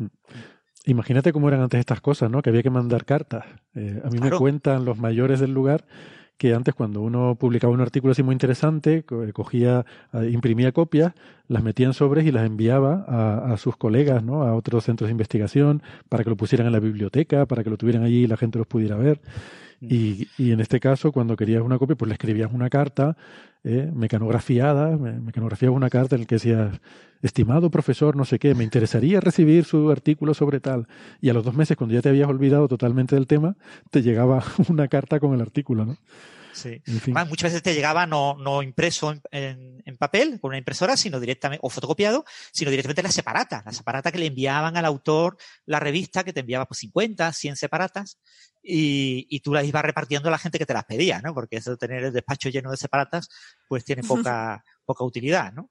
Mm. Con tener dos o tres de recuerdo y, y, eso era una cosa muy habitual que se ha ido perdiendo. Ahora con las redes sociales, con las páginas web piratas, con muchas movidas, uno acaba encontrando los artículos relativamente rápido. Eh, bueno, pues este artículo entonces. Bueno, y por cierto, Héctor, sí. que ya se ha publicado en Archive, ¿eh? o sea que seguramente ese mismo día lo enviaron a Archive y, y, esta mañana ya está disponible en Archive de manera gratuita para todos los oyentes. Eh, el número es el 1911. Eh, punto 02087. 2087. O sea que es fácil de, de, localizar en Archive y ya pueden verlo sin tener suscripción a Nature Astronomy, que es una suscripción cara para muchas universidades. Muy bien. Pues eh, ese artículo, y si lo van a buscar en el archive, se titula eh, Planck Evidence for a Closed Universe and a Possible Crisis for Cosmology. O sea, evidencia de Planck, recordemos que evidencia, no es la traducción correcta, eh, indicios de Planck de un universo cerrado y una posible crisis de la cosmología. Eh, o sea que de hecho no, es un invento de los medios de comunicación, la crisis cosmológica ya lo, ya lo ponen aquí los autores. Entonces yo, pues de nuevo, confieso que no he tenido tiempo de leerlo, lo he mirado un poco por encima y he leído la entrada de Francis en su blog, eh, así que les voy a pedir que, que me lo expliquen. Eh, pero quizás antes creo que convendría introducir qué significa esto del universo cerrado. Seguramente vamos a hablar de que si es plano, si es curvo, y me he dado cuenta por muchas preguntas que nos llegan que, conviene aclarar esto eh, de entrada. Cuando decimos que el universo es plano, que de hecho es un poco el, la idea estándar, ¿no? el modelo cosmológico estándar nos dice que el universo es plano, lo que queremos decir no es que sea eh, bidimensional y que todas las galaxias estén aplastadas, eh, no, lo que quiere decir es que el universo es tridimensional y como, como todos lo, lo conocemos, quiere decir que se aplica lo que estudiamos en el colegio que se llama geometría euclídea, es decir, que si pintamos un triángulo, los ángulos, eh, la suma de los tres ángulos de un triángulo suman 180 grados. Si tenemos dos rectas paralelas, pues eso que nos decían en el colegio, no se van a intersectar nunca, van a seguir siendo paralelas. Eh, o sea, esto parece de perogrullo, pero resulta que esto solo ocurre en un tipo de geometría que es esa, la euclídea, eh, en la cual las distancias son, pues, la, la, distancia es x al cuadrado, más y al cuadrado, más, y, más z al cuadrado, raíz cuadrada de todo eso. Todo eso se cumple en un espacio que sea euclídeo, o sea, llamamos que el espacio es plano porque no tiene distorsiones como esas que decimos que la relatividad general dice que las masas distorsionan el espacio. ¿no? Eh, ¿Cuál sería la otra posibilidad? Pues el ejemplo que se suele poner siempre es la superficie de una esfera, eh, que de hecho es un modelito que se usa mucho para hablar de algunas descripciones de, del universo, que puede, puede ser confuso para algunas cosas, pero hay que tener en cuenta, en ese, en ese análogo de la superficie de la esfera, eh, luego hay que sumarle una dimensión a todo. O sea, ahí estamos, la superficie de la esfera es bidimensional, ¿vale? Luego para podemos imaginarlo ahí, pero luego para trasladarlo al caso real habría que sumarle una dimensión a todo. Entonces, si en una superficie, eh, por ejemplo, imaginemos en la Tierra, si yo dibujo un triángulo en una esfera, sus ángulos van a sumar más de 180 grados.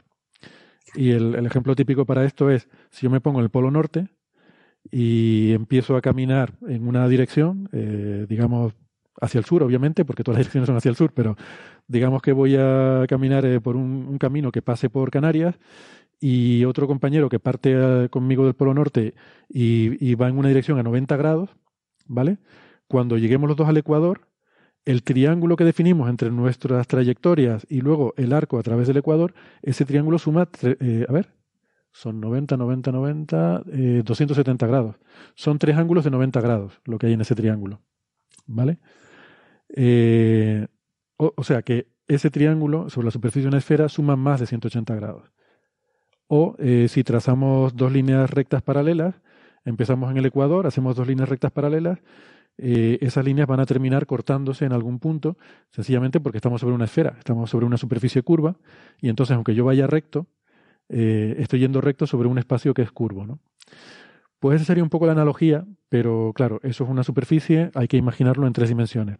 No, no hay que imaginarlo porque es imposible de imaginar, pero que el efecto sería ese si el espacio tuviera curvatura, si yo mando un láser de aquí a una galaxia lejana y luego mandan otro láser de esa galaxia a otra y luego de esa a nosotros, formando un triángulo, la suma de esos ángulos daría más de 180 grados. Sería lo que podríamos pensar, por ejemplo. Y después otro punto importante, Héctor, que hay que recordar es que eh, cuando hablamos de curvatura en cosmología, siempre hablamos de curvatura intrínseca, nunca de curvatura extrínseca. Sin embargo, cuando hablamos de curvatura en lenguaje cotidiano, siempre hablamos de curvatura extrínseca, nunca hablamos de curvatura intrínseca. Y esta es una diferencia importante, ¿vale? Parece un adjetivo menor, pero si tú coges un tubo, un tubo es curvo, parece curvo, ¿no? Parece un, es como un, una circunferencia alargada. Sin embargo, un cilindro tiene curvatura positiva extrínseca. Visto desde fuera, el tubo tiene curvatura. Mm. Pero visto desde dentro, es completamente plano. Porque yo puedo rajarlo con un cúter, con un cúter, abrirlo y aplanarlo. Y lo aplano y es perfectamente plano. Yo cojo un folio, es completamente plano, y lo curvo para darle forma de cilindro. Y sigue siendo plano porque el folio era plano. Es decir, la curvatura intrínseca, que es la que aplica al universo. Porque el universo, por definición de universo, no está en otro un- superuniverso. ¿Vale? Es todo lo que hay. Entonces, solo puedo hablar de curvatura intrínseca. Sin embargo, cuando yo hablo de la curvatura de un objeto, siempre la veo desde fuera. No estoy dentro del objeto. Cuando hablo de la curvatura de una curva, por ejemplo, una curva dibujada en una hoja de papel, todo complicado que tú quieras, no tiene curvatura. Es plana. La curvatura es cero. Porque yo la puedo estirar. Imaginaros una, una curvatura, yo la estiro y la pongo plana. La, la, la acerco y la, y la curvo, si fuera un alambre, ¿no? Es decir, eh, hay que tener cuidado con este concepto. En el universo, siempre que se hable de curvatura, es curvatura intrínseca. Muy bien. Es una buena. es una Sin buena embargo, en nuestro lenguaje cotidiano, por desgracia, nadie pone el adjetivo y todo el mundo piensa en curvatura extrínseca. Entonces, un cono, un, un tronco cono, no tiene curvatura, es plano. Un cilindro es plano. Y el universo de Del Big Bang, si os lo fijáis, pues habitualmente se dibuja como una especie de cono deformado, ¿no? Con cierta radio que va aumentando en función del contenido de materia y de la época. Eh, básicamente eso es plano. Ahora seguimos hablando más de eso, pero eh, voy a aprovechar para eh, despedirnos de los oyentes que nos están escuchando por la radio, eh, que ya se nos, vamos, se nos ha ido ya una hora de programa. Y les recordamos, como siempre, que nosotros vamos a seguir hablando un poquito más de esto, de, de si el universo es plano o no y de otros temas. Eh, pueden seguir la conversación si tienen interés en el podcast, pero si no, nos despedimos hasta la próxima semana. Si están escuchándonos en internet, no toquen nada, que volvemos enseguida. Hasta ahora. Hasta luego. Hasta luego. Chao, chao. ¿Me has dejado con forma así como de cono? Un cono, un cono, un cono. No tiene curvatura. Fíjate. O sea, tú coges una- un folio y lo puedes convertir en un cono. Sí, sí. ¿vale? Si es tienes verdad. cuidado, eh, yo no, soy capaz, yo no soy capaz, yo soy muy torpe. Pero si eh, dibujas un triángulo en un folio, ya es más fácil convertirlo en un, En un cono, sí. en un Una, cono. una esfera no puedes cortarla con el cúter y aplanarla, porque siempre va a quedar. Pero. Te eh, faltará quizá- espacio. En la una esfera te falta espacio sí, la y diferencia en la tú- silla de montar te sobra. La diferencia es si tú desde dentro lo puedes determinar o no. Por ejemplo, en el tubo, si tú empiezas a trazar líneas paralelas, ¿no? Francis ponía este ejemplo de un tubo alargado, ¿no? Mm. Si tú empiezas a trazar dos líneas paralelas, eh, van a seguir siendo paralelas. Tú, tú vas Sí. pasando alrededor del tubo y tal, y van a seguir siendo paralelas. Eh, no se van a encontrar nunca. Mm, esa es la diferencia con el caso de la esfera, que sí tiene una curvatura intrínseca, ¿no? Eh, o, por ejemplo, un- bueno, sí, un tubo si lo enrollas y formas un donut, o sea, un, un toro, un toroide, pues te pasa lo mismo. Tú puedes trazar líneas paralelas eh, y no pasa nada, siguen siendo paralelas, ¿no? Un toro geométricamente es plano. Sí. Un toro no tiene curvatura. Tiene agujeros, pero no tiene curvatura. Por eso puede ser un poco confuso, ¿no? La idea que tenemos coloquialmente de, de curvatura, pero... Sí, pero bueno. sobre todo eso, por el, por el tema de intrínseco extrínseco, ¿no? Lo en, en matemáticas, bueno, es una cosa que se asume porque es una cosa de mediados del siglo XIX y pero y fueron las primeras ideas de Gauss, incluso de principios del siglo XIX, pero en el lenguaje cotidiano todo el mundo se confunde. ¿Pero ¿Cómo va a estar cerrado? ¿Cómo? Si es plano tiene que ser infinito. ¿Cómo va a ser plano? Y entonces no se dan cuenta, ¿no? De, de- y eso es una cosa que genera mucho, muchos problemas, pero bueno, hay que aceptarlo, es así. Pero se ve mucho mejor, más que en un podcast, haciendo dibujitos. Sí. Bueno, el caso es que si el universo tiene curvatura eh, y curvatura positiva en este caso, entonces tiene que ser cerrado. Entiendo, eso es así, ¿no? Eh, creo que sí. Eh, si y luego, claro, si es cerrado tendría que ser finito también. No puede ser infinito y cerrado. Creo. Eh, Sí, sí, o sea, finito. el láser, o sea, Si es cerrado tiene que ser O sea, finito. Si es cerrado, hay, hay, hay curvas que, aunque superen, aunque para recordarlas, porque está en expansión, tengas que tener una velocidad mayor que la velocidad de la luz, pero si es cerrado, puedes cerrar una curva. O sea, es decir, puedes dar una vuelta completa. ¿no? Mm. O sea, que sería, sería muy raro. O sea, estos son modelos. Realmente lo de saber que el universo es plano es algo que es relativamente reciente. O sea, hasta hace poco no lo teníamos claro. Y entonces por eso en la divulgación de los años 80, sobre todo, eh, en Cosmos se hablaba mucho de estas posibilidades, ¿no? De, del universo este que te pintan con un globo que se va hinchando y entonces las galaxias se separan y tal. Y claro, si es cerrado, tienes la cosa esta de que tú puedes ir, tú vas yendo en línea recta y acabas volviendo al sitio en el que estabas, ¿no? Este tipo de, de cuestiones. Sí. Pero fijaros una cosa muy importante en la divulgación esa de los 80 que acaba de mencionar Héctor y, y, de principios de los 90, e incluso todavía en algunos libros de principios de este siglo. Eh, la, el gran problema que había era que no se sabía que existía la energía oscura. Entonces, si tú solo considerabas la materia, materia oscura y ordinaria, pero solo la materia, te encontrabas con que eh, si el universo tenía eh, energía crítica, es decir, si todo lo que había en el universo era materia y solamente materia y no había nada más, tenías un grave problema. Y es que cuando hacías los cálculos te salía un universo un poquito más joven que las galaxias más viejas, que las estrellas más viejas. Entonces, claro, tú decías, aquí falta algo, aquí no lo entendemos bien, aquí no tenemos suficientes eh, indicios, suficientes pruebas observacionales, así que hay que mantener la duda, hay que seguir manteniendo esa idea de que tenemos varias cosas. ¿no? En el momento en el que descubrimos que el universo está acelerando y de que todo se explica perfectamente con un universo plano, es decir, con una energía crítica, porque lo que diferencia, eh, el, si el contenido del universo es el crítico para que el universo sea plano.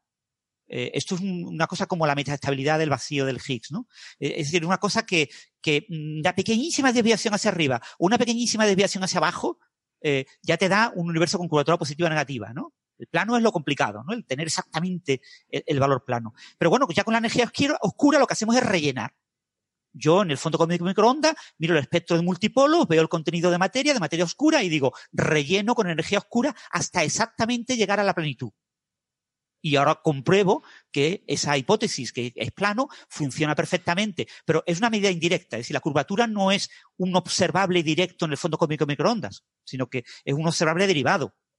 ¿Vale? En el modelo cosmológico de consenso no está el parámetro de curvatura entre los seis parámetros del modelo cosmológico de consenso, sino que está entre los parámetros adicionales, como la constante de Hubble, etcétera, una serie de parámetros adicionales que yo derivo a partir de los seis fundamentales. Entonces, el, el, el tema de la, de la curvatura ahora lo tenemos como muy claro, ¿por qué lo rellenamos? ¿Pero por qué tenemos que rellenar al 100%? ¿Por, ¿por qué no rellenamos al 99,99%? Y entonces ya no no es, plano. O porque no rellenamos un poquito más de la cuenta, al 100.01%. Entonces, ese tipo de cosas la tenemos que observar. Y entonces las observaciones ahora mismo a gran escala, hasta donde yo sé, apuntan a, a- a confirmar que el universo es plano. Pues entonces vamos a ver eh, este, este nuevo paper, eh, qué es lo que nos dice. Eh, ¿tú ¿Has podido leerlo, Bea? Sí, sí lo he leído. eh, Bueno, lo he leído así un poco eh, por encima. Antes de, entrar en materia, eh, quería, quería comentar que justo lo que ha dicho Francis, de, de que nos faltaba la energía oscura, es el motivo por el cual la cosmología eh, no se tenía, no, no se tomaba muy en serio, ¿no?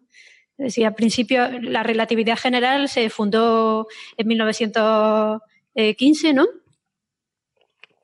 Y sabíamos perfectamente que iba a describir, bueno, Einstein ya, ya, ya hizo su artículo, ¿no? Aplicándolo al universo y demás, pero realmente no, no se tomaba como ciencia, digamos, eh, sino como meras especulaciones, ¿no? Porque, por eso, precisamente, porque eh, la edad de las estrellas eh, era más vieja que la edad del universo que se obtenía, ¿no? Y, y claro, para que nos pongamos un poquito en contexto, que ahora que estamos hablando de, de cosmología eh, casi, casi a menudo, ¿no?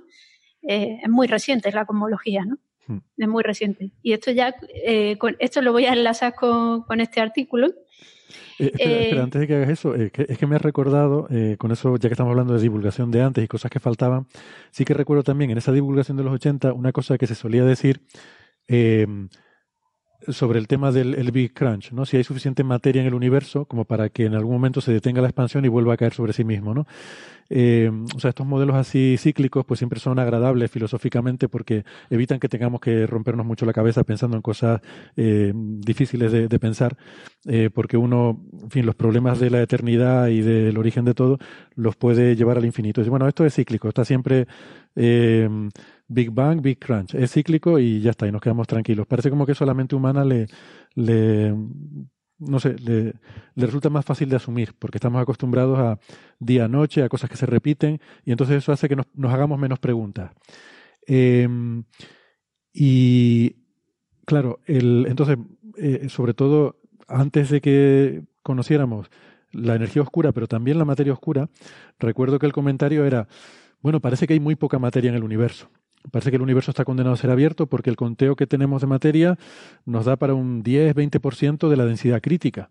Por tanto, salvo que nos esté faltando algo, el universo se expandirá para siempre. Eh, claro, eh, lo que pasa es que en aquella época se conocía solo el 20% de la materia. La materia oscura no, no era conocida, era un ingrediente que todavía faltaba. Y hoy en día sabemos que cuando tú metes también la materia oscura, pues tienes una densidad eh, del universo que es prácticamente la, crítica, ¿no? Entonces, pero bueno, eso tampoco nos da un universo con Big Crunch, pero, pero sí que es curioso que, mm, eh, que- en esta discusión de, de si el universo es cíclico o no, ah, pues de alguna forma, filosóficamente parecía como que faltaba materia, como que no- nos hubiera gustado que hubiera más materia, ¿no? Y, resulta que lo hemos visto que sí, que realmente hay más materia, más de la que se conocía en aquella época. Bueno, nada, era por, por hacer esa... Fijaros, eh, fijaros y recordar, eh, materia bariónica, 5% más o menos.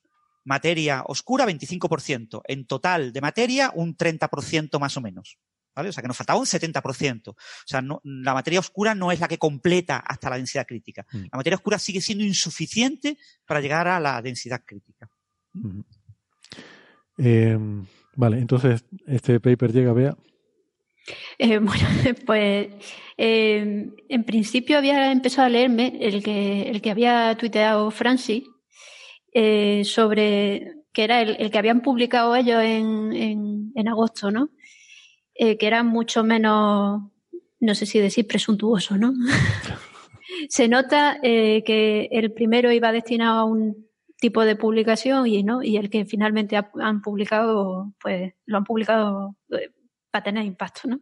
Entonces, por eso, por eso habla siempre de, de crisis y, y, en resumen, básicamente, el artículo lo que nos dice es que eh, hay tensiones por todas partes. O sea, es, una cosa que eh, me inquieta mucho porque eh, si lo contrapongo con el otro, ¿no? Me había gustado mucho porque daba el mensaje de, a ver, tenemos las observaciones que tenemos, el modelo que tenemos funciona perfectamente, pero ¿qué pasa si ampliamos los modelos y vemos, ¿no?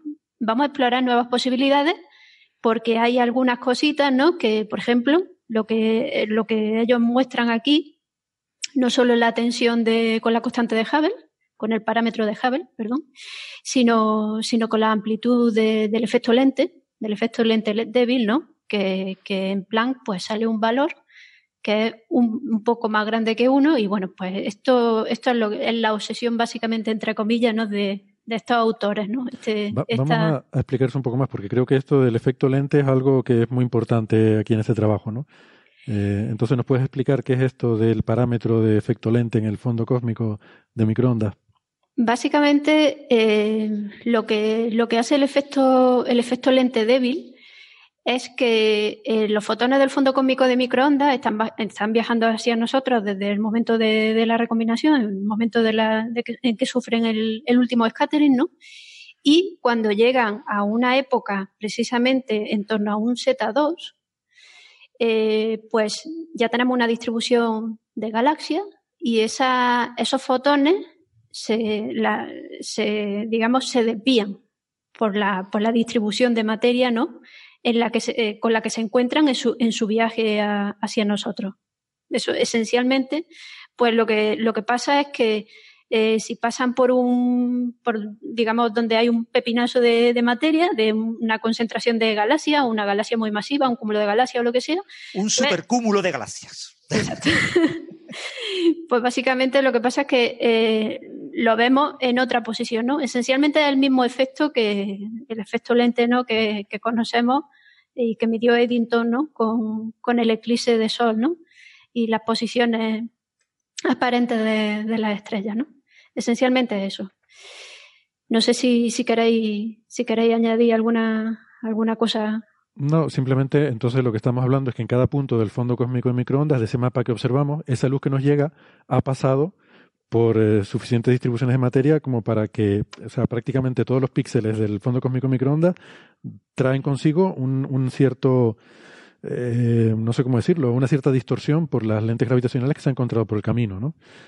Eh, y eso se puede parametrizar en, porque deja, de alguna forma, eso perturba o, o distorsiona ese mapa, ¿no?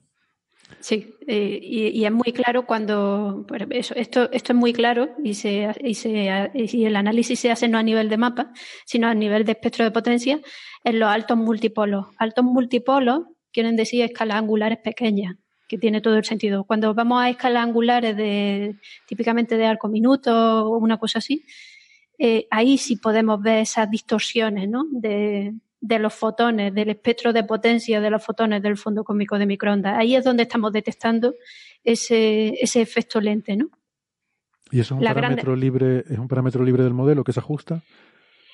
Es un parámetro, eh, se ajusta la amplitud ¿no? de, este parámetro. Esencialmente lo que, lo que hace es eh, poner una especie de potencial, el potencial lente, y que lo que, que lo que te hace es traer al final, eh, pues la distribución de materia, ¿no? Que te ha perturbado tus fotones, ¿no? Hmm. Tus fotones que sabes con qué distribución vienen de inicial, ¿no? De las anisotropías primarias, digamos, las que se formaron eh, justo en, en la superficie de último scattering. Correcto. O sea que eh, el efecto lente, digamos, es una, una, forma también de mirar al universo eh, antes habéis estado hablando o hemos estado comentando lo de DESI, Euclid, o sea, van a medir galaxias, pues el efecto lente nos da una información de esa distribución de galaxias también. Otra forma de ver esa distribución de galaxias en vez de ir midiendo galaxia por galaxia, ¿no? Para que la gente tenga así un poco Sí, el, como comenta Bea, eso es muy, muy importante, ¿no? en el fondo cósmico de microondas vemos qué distribución a escala cósmica tiene toda la materia gracias a este efecto. Este efecto nos da una distribución de, todo el contenido, claro, a gran escala, ¿eh? la web cósmica por encima, ¿no? O sea, son escalas muy, muy grandes. Y, este es un efecto muy interesante porque el modelo cosmológico de consenso predice un valor igual a uno, igual que predice unas anisotropías gaussianas. Y, este tipo de desviaciones respecto al valor predicho por el modelo cosmológico de consenso o apuntan a que hay que modificar ese modelo añadiendo nuevos parámetros estos pueden ser parámetros, en lugar de derivados, pueden ser parámetros adicionales a un, a un modelo más extendido, o eh, que hay algún tipo de fluctuación estadística. ¿no? En este caso concreto de la amplitud del lensing o del lensado, en español eh, gravitacional, en el fondo cósmico de microondas, eh, creo que las desviaciones son del orden de menos de 3 sigmas. Entonces, una desviación de menos de 3 sigmas puede ser una pura desviación estadística, porque hay que recordar que solo existe un universo. ¿vale? No tenemos 40 universos y los podemos comparar. ¿no? Entonces, eh, solamente podemos comparar el universo que tenemos y entonces puede haber fluctuaciones estadísticas en, nuestro universo. O podría indicar algo más allá, pero ahora mismo que yo sepa, las medidas, Bea me lo puede confirmar, las medidas de plan no permiten ir más allá. O sea, ahora mismo nos tenemos que quedar en quizás sea una fluctuación estadística y futuras medidas eh, con nuevos instrumentos espaciales pueden mejorar este resultado. Así es, Francis. Sí, sí. Entonces, eh, como ya ha comentado Francis, efectivamente, eh, esa, esa, discrepancia de, de la amplitud de, del lensado, me gusta, me gusta la traducción, de la amplitud del lensado, pues es eh, la, que, la que deriva en, en el título ¿no? de, del artículo esencialmente.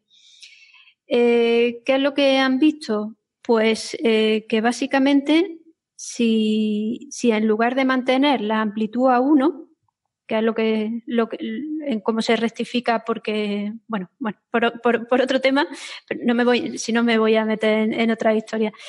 Básicamente lo que hacen es eh, esa amplitud, eh, lo que cogen es eh, y, la, y la mantienen con el valor que sale, ¿no? Y empieza a ver qué tipo de efecto tiene sobre los otros parámetros esencialmente lo que el efecto que tiene, a ver, cuando estamos hablando de efecto lente, eh, estamos hablando, como ya habíamos comentado al principio, de un universo eh, cercano, entre comillas, ¿no?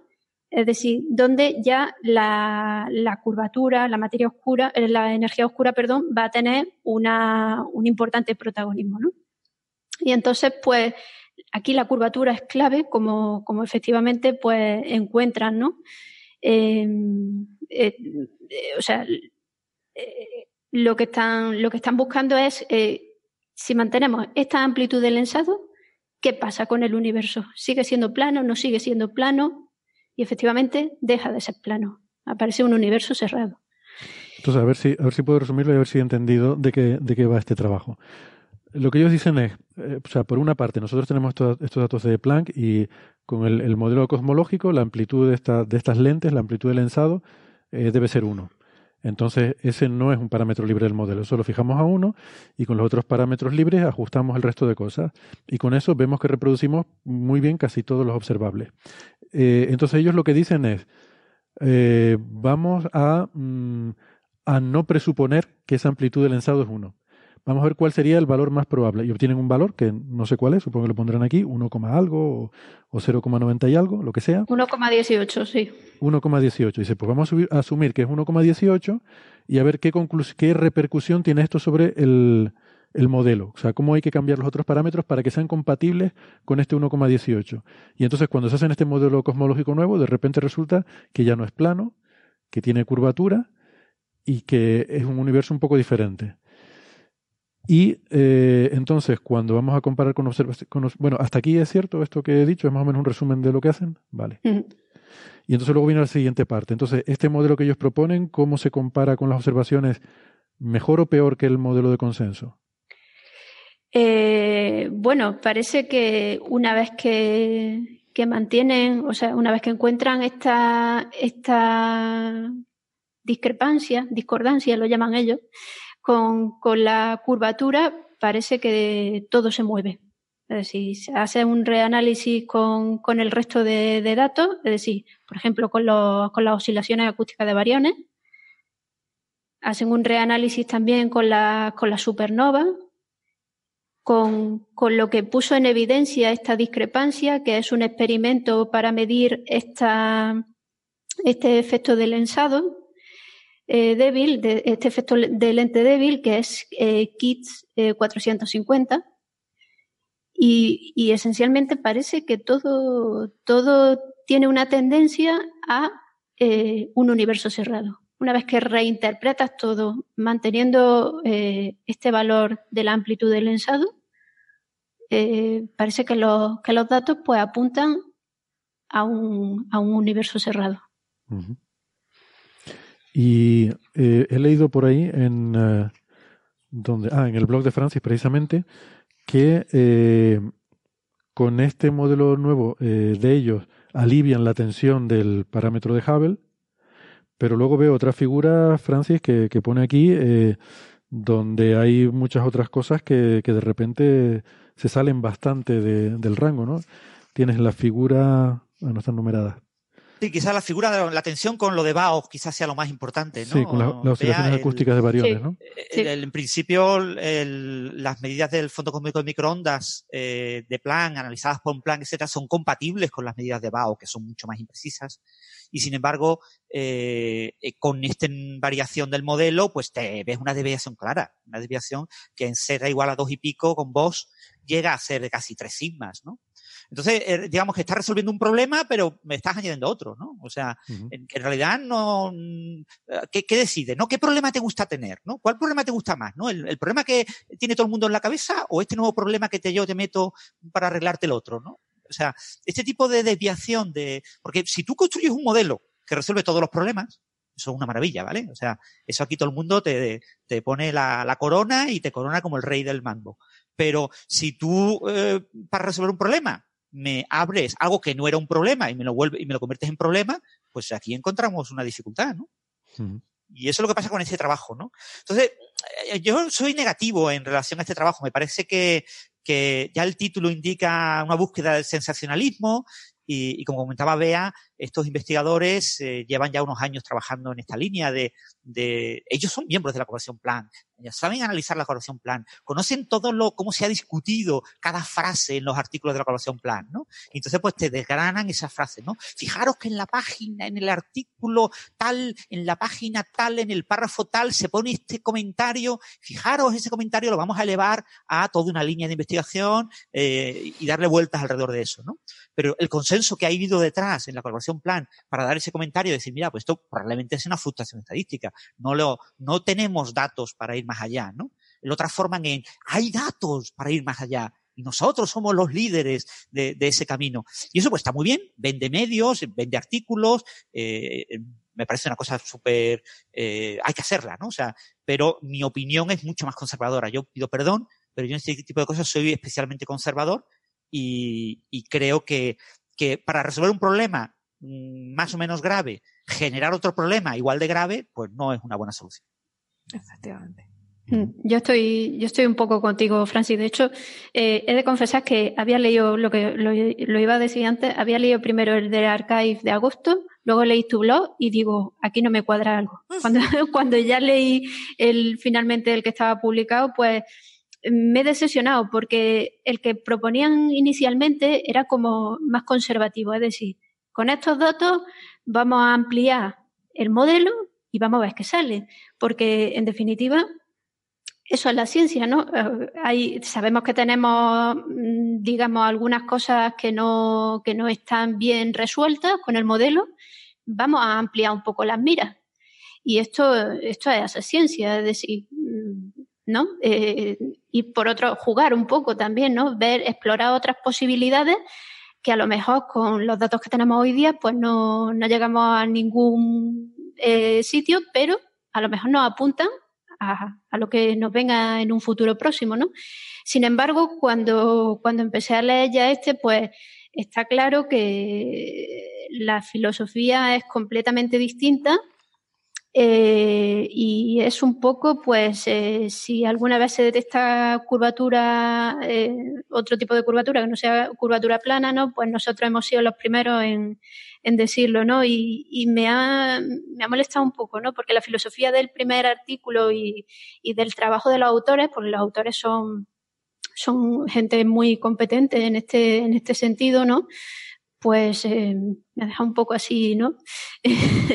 me ha chafado un poco.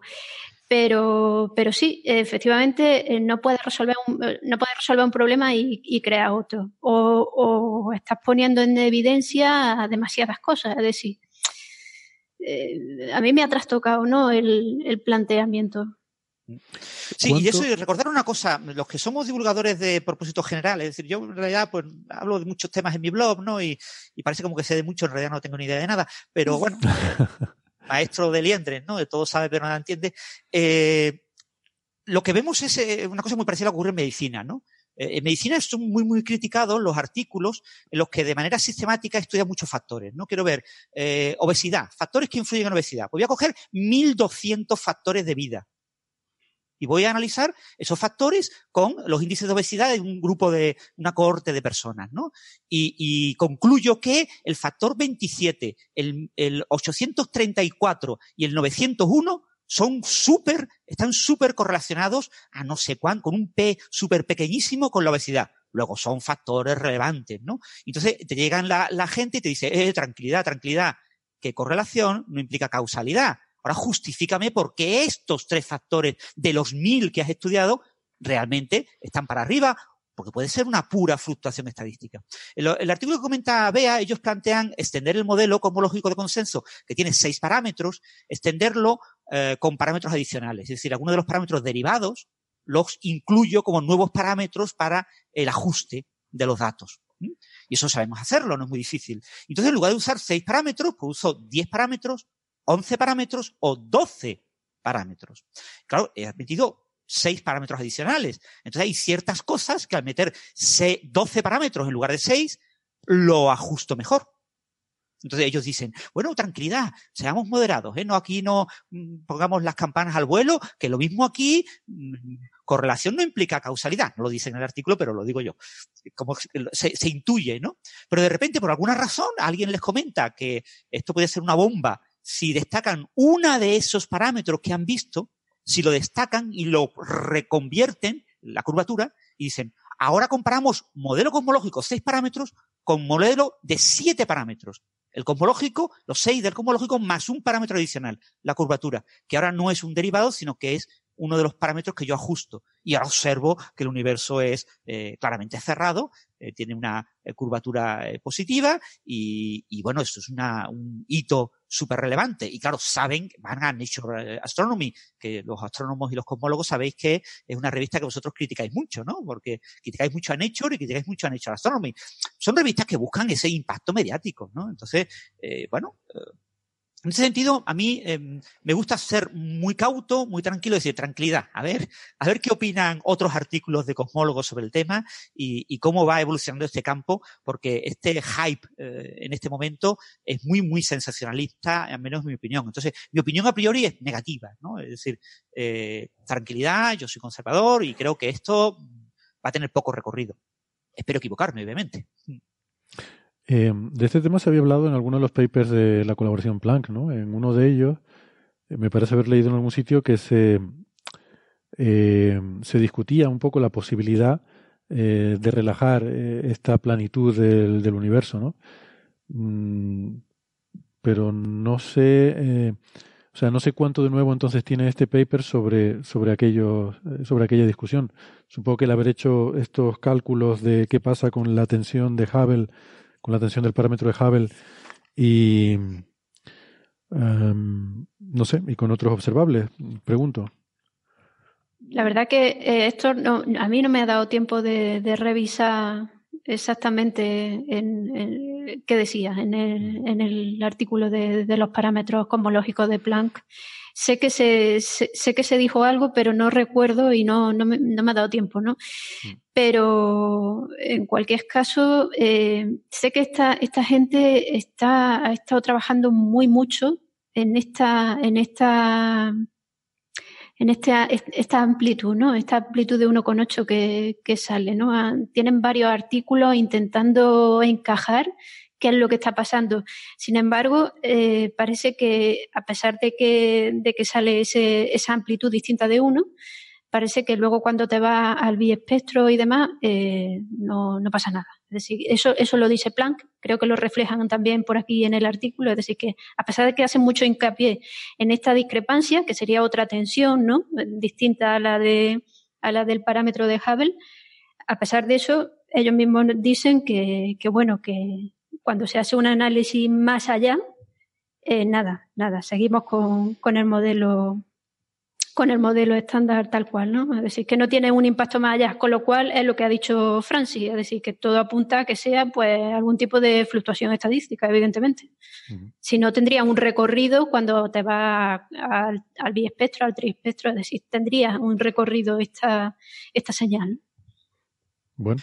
Y fijaros que este artículo ha tenido un impacto mediático terrible, ¿no? O sea, el, el, ahora está mirando el Almetrix del artículo, tiene un Almetrix de 567, ¿no? Ha sido tuiteado más de 250 veces, hay más de 11 entradas en blogs de los que cuentan para Almetrix sobre el artículo. O sea, ha tenido un enorme impacto, ¿no? Entonces, eh, muchos medios han hablado de este artículo, ¿no? Y quizás eso se busca, tanto por parte de la revista como por parte de los autores, ¿no?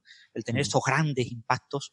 Eh, y, y, bueno, pero eso, en este tipo de cosas en las que se ve claramente la búsqueda del impacto solamente ya en el título, o sea, eh, meter la palabra crisis de la cosmología, ¿no? Uh -huh. Acabamos de abrir una crisis en la cosmología, acabamos de coger un cuchillo y rajar por las tripas a todos los cosmólogos, que pobrecillos no se han dado cuenta de esto que llevamos discutiendo aquí 10 años. No, no, ellos no se han dado cuenta todavía, eh, solo nosotros. Ese tipo de cosas, pues, generan mucho impacto en, en medios y, y, y, está muy bien, pero por, al final muchas veces acaban diluyéndose. Esas son las clásicas cosas de cuando Penrose descubre ciclos en el universo y descubre señales del pre-Big Bang y cosas por el estilo, que bueno, eh, eh, copan muchos medios, pero en general eh, se diluyen rápidamente porque al final la hipótesis más conservadora, ¿no? La, la, hipótesis que menos altera todo el conocimiento conocido es que es una mera fluctuación estadística y que estás convirtiendo una mera caus en, en, una correlación eh, cau causística, ¿no? Vale, pues nada, seguiremos atentos a ver qué, qué recorrido tiene esto, a ver si, a ver si tomo tiempo de leérmelo. Eh, eh, la versión esta que dices que en agosto se publicó, que fue un preprint subido al archive o algo que se publicó en otra revista. Sí, es un, es un preprint eh, seguramente destinado a, a, un physical review por el formato, mm. eh, pero, pero creo que, bueno, pensaron o les dieron algún consejo de hacer algo con más impacto y la verdad que, no sé, yo estoy un poco... Eh, no me gusta, ¿no? Este tipo de, de ir así con, con el hacha, ¿no? Y, además porque cuando, cuando lees el artículo y después de te presentan todo, ¿no? Es y empiezan a hacer los análisis combinados de los distintos datos, es que lo tocan todo, es decir, todo se mueve, o sea, no, dejan títeres con, cabeza. Y al final concluyen que, bueno, pues que el incluir la curvatura eh, no solo eh, no solo ya de por sí es un, parámetro extra que, eh, que te cambia la, la, forma del universo, ¿no?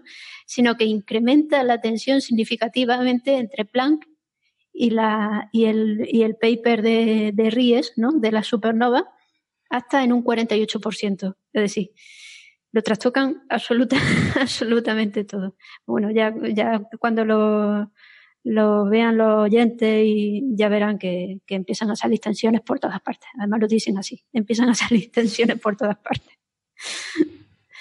Bueno, eso ocurre en los grandes hechos revolucionarios. ¿eh? Recordemos que la, las grandes revoluciones, ¿no? Cuando, cuando, yo qué sé, imaginaros la relatividad de Einstein, ¿no? Cuando Einstein saca el tema de la, de la relatividad especial, había muchas tensiones, pero no eran ampliamente conocidas, ¿no? Y de repente él dice, mira, señores, que, que esto arregla muchas cosas, ¿eh? Que esto no es que se me haya ocurrido a mí que Nedilla, ¿no? Que esto no es que yo haya mm, pensado cuatro ideas de Lawrence, de, de de Poincaré, dos o tres, las haya combinado y haya sacado una nueva ideilla como las suyas. No, no es que si lo veis eh, claramente, es que esto resuelve no sé cuántos problemas que había que nadie se había dado cuenta de esos problemas. Sí, se habían dado cuenta de problemas los que trabajaban en ese problema, pero no lo de, eso no conocían lo del otro problema, ¿no? Entonces, en este tipo de casos en los que cuando tú haces algo revolucionario que toca muchísimas cosas, tienes dos posibilidades. O lo rompes todo, eh, como elefante en cacharrería, o, o, o, lo revolucionas todo y lo arreglas todo. Lo recompones todo de manera mágica, antientrópica, ¿no? Eh, incumples completamente la, las leyes de la termodinámica, pero reconstruyes el huevo y lo dejas perfecto, porque estaban allí las cascarones y nadie se había dado cuenta de que todos pegaban y, y, y se montaban bien, ¿no? Y en este caso, por la manera que está escrito y por lo que poco que yo sé de cosmología, no me parece que sea un caso revolucionario.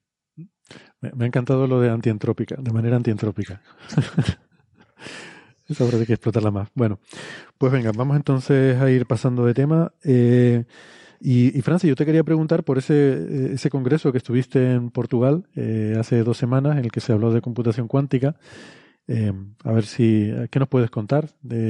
Aprovechamos, ¿no? Como es un tema por el que además nos han preguntado muchos oyentes recientemente. Por cierto, no hemos discutido aquí al final la cuestión de la supremacía cuántica de Google. Lo comentamos en su momento cuando salió aquel preprint que, bueno, se había filtrado. Eh, pero que no, que no, en fin, no era el, paper oficial. Y luego cuando ya sí salió esto y los comentarios de IBM, etcétera, no, no llegamos a comentarlo. Pero bueno, eh, lo, en su momento comentamos el preprint eh, y creo que no hay gran cosa nueva salvo el faranduleo, los comentarios de uno y de otros, ¿no? Eh, IBM habían dicho que el algoritmo clásico se podía optimizar y mejorar y que en vez de 10.000 años se podía hacer en no sé cuántos minutos. Que bueno, está bien, pero no quita el hecho de que sigue siendo supremacía cuántica eh, lo que había obtenido Google. Eh, bueno, eh, yo tampoco he seguido mucho más la noticia con mucho mayor detalle, o sea que creo que no hay grandes novedades respecto a lo que comentamos en aquella ocasión, ¿verdad? No, no ha habido muchas novedades. En principio, lo de lo de IBM eh, en, la comunidad se ha visto mal, ¿vale? O sea, el eh, claro, eh, fíjate, se, se filtra, entre comillas, se filtra un preprint de un artículo y la competencia tiene copia del preprint filtrado, que se elimina de la web, hay gente que se ha quedado con la copia, y publican un artículo citando al preprint antes de que se publique el artículo oficial en Nature. Entonces, eso ha sentado mal. En la, la, eso ocurrió la semana en la que estuve yo en este congreso en, en Braga, en Portugal, que era, eh, se llama Misión 10.000, eh, Ciencia Cuántica, Ciencia y Tecnologías Cuánticas, en el, es un instituto, el INL de nanotecnología ibérico. Es eh, de Portugal y de todas las autonomías españolas que hacen frontera con Portugal, aunque eso era por construcción inicial, eh, por estructura inicial, eh, hoy en día ya se ha abierto a la colaboración de otros países y ya es una, un instituto internacional en el que colaboran países de todo el mundo. Allí había una cantidad enorme de banderas. Yo no me acuerdo cuántas banderas había, pero más de 30 banderas había, ¿no? Colaboran con Estados Unidos, con Gran Bretaña, con países asiáticos, con por todos lados del mundo, ¿no? Y, y bueno, eh, ahora están como conmutando, ¿no? El campo nanotecnológico ya no está tan de moda y están cambiando, a, están focalizando la investigación hacia eh, la cuántica materiales cuánticos, efectos cuánticos, y bueno, una de las aplicaciones clave de la cuántica son los ordenadores cuánticos. Entonces, en este congreso había un día entero dedicado a computación cuántica y, varios expertos pues, nos hablaron un poco de la situación actual. Y, por supuesto, todos, en la semana en la que se publicaba, dio la casualidad, que era la semana en la que se publicaba en Nature el artículo de, de Martinis, todos hablaron del artículo de Martinis. Hasta yo, que iba allí a recomendarles una charla divulgativa que divulgaran, yo fui allí a decirles, tenéis que divulgar, los científicos tienen que salir de la Torre de Marfil y contar su ciencia. Eh, yo también hablé del artículo de Martínez, ¿no? Y porque la idea original de mi charla era hablar del preprint, ¿vale? De lo que había pasado con el preprint, pero claro, una vez que se publica en Nature. Eso se supo ya desde la semana anterior por el tema del embargo. Sabéis, en Nature dan una semana de embargo. Eh, hoy en día no hay dudas entre los grandes expertos sobre que Martínez va a pasar a la historia como, o sea, si queréis, como Google, ¿no? Eh, como eh, eh, haber logrado la supremacía cuántica, ¿vale? O sea, en, en, la, en lo que dijo originalmente Preskill, que fue el que inventó la palabra supremacía cuántica, él dijo que un ordenador que hoy sea, haga algo que no pueda ser hoy el mayor superordenador del mundo. El mayor superordenador del mundo, pongamos hoy, es decir, que lo publico a la una de la mañana y, y que tenga 23 horas para hacerlo. Y si en 23 horas no es capaz de hacer lo mismo que yo he hecho con mi ordenador cuántico, ya mi ordenador cuántico es superior, ¿no? Entonces, eh, claro, nadie tiene dinero para pagar al Old uh, Rich Laboratory en Estados Unidos y decirle, señores, corten todo lo que están haciendo y pónganse a ejecutar esta simulación de un ordenador uh, cuántico que yo tengo en mi compañía. Yo soy Google, tengo mucho dinero, yo les pago para que corten ustedes todo lo que están haciendo ustedes y durante cierto tiempo, pongamos unos días, unas semanas o unos meses, solo se dediquen a simular lo que yo digo. Eso Google no tiene dinero para hacerlo. ¿vale? Y no lo va a hacer, ¿vale? Es, que eso no tiene sentido. nadie va, a consentir que el mayor ordenador del mundo, que está dedicado pues, a simulación eh, por ordenador, pues de explosiones de, bombas nucleares, de armamento nuclear, a simulación de fusión, para simulación de temas de cambio climático, etcétera, se dedique, entre comillas, a la tontería de mm, verificar si Google ha conseguido la supremacía o no. Entonces lo que se hace es estimar, estimar el tiempo que cuesta a un ordenador clásico con tales características y estimar eh, lo que cuesta un algoritmo en un ordenador habiendo hecho simulaciones con ese algoritmo en otros ordenadores distintos, pues es una estimación. ¿Vale? O sea, yo calculo con mi eh, ordenador de mi despacho eh, y me tengo una serie de tiempos y entonces extrapolo los tiempos al mayor ordenador del mundo, ¿vale? O sea, e-, eso es muy poco creíble. ¿Vale? O sea, nadie sabe hacer eso bien. Pero bueno, Martínez, eh, a ojo de buen cubero, y bueno, con sus estimaciones, hizo una serie de extrapolaciones, hizo unas simulaciones de varias horas en una red de, Google, una red interna de Google, eh, con no sé cuántos cores y con no sé cuántos procesadores, y en función de eso extrapola y dice que eh, lo que él ha hecho con 53 qubits, que es un algoritmo que no sirve para nada, pero que está diseñado para demostrar supremacía, porque para demostrar supremacía, tú lo que tienes que hacer es algo que no tenga ningún tipo de simetría, que no tenga ningún tipo de, propiedad que sirva de apoyo para que alguien que simula a nivel clásico los algoritmos cuánticos se pueda apoyar en esa simetría para eh, mejorar la eficiencia. ¿Vale? O sea, un, algoritmo completamente arbitrario, pues lo mejor es que sea completamente aleatorio. Te han simulado un algoritmo aleatorio. ¿Un algoritmo aleatorio para qué sirve? Para nada. ¿Para qué sirve un algoritmo aleatorio? Pues, hombre, para generar cosas aleatorias, ¿no? Y usar la aleatoriedad, una tontería. han hecho un algoritmo que no sirve para nada que puede servir la base para algoritmos útiles, que generen números aleatorios, certificados de manera cuántica y todo lo que tú quieras. Puede servir de base, he dicho. No han simulado un algoritmo de certificación cuántica de números aleatorios. ¿eh? Eso tendrán que hacerlo. ¿Lo van a hacer? Quizás no. Eh, Martínez ha dicho que, bueno, se va a pensar. Puede que lo haga. Es decir, no tienen ningún tipo de interés en demostrar algo práctico, ¿vale? Eh, es el concepto de hito histórico. Y, entonces lo han, eh, eh, ellos asumían que un ordenador clásico le costaría pues, unos 10.000 años. El mayor superordenador del mundo, el número uno ahora mismo, que no lo será en el próximo listado del, del top 500, probablemente sea desbancado por un ordenador chino, pero bueno, pasará al puesto 2. Pero bueno, el, el mayor ordenador del mundo eh, necesitaría unos 10.000 años.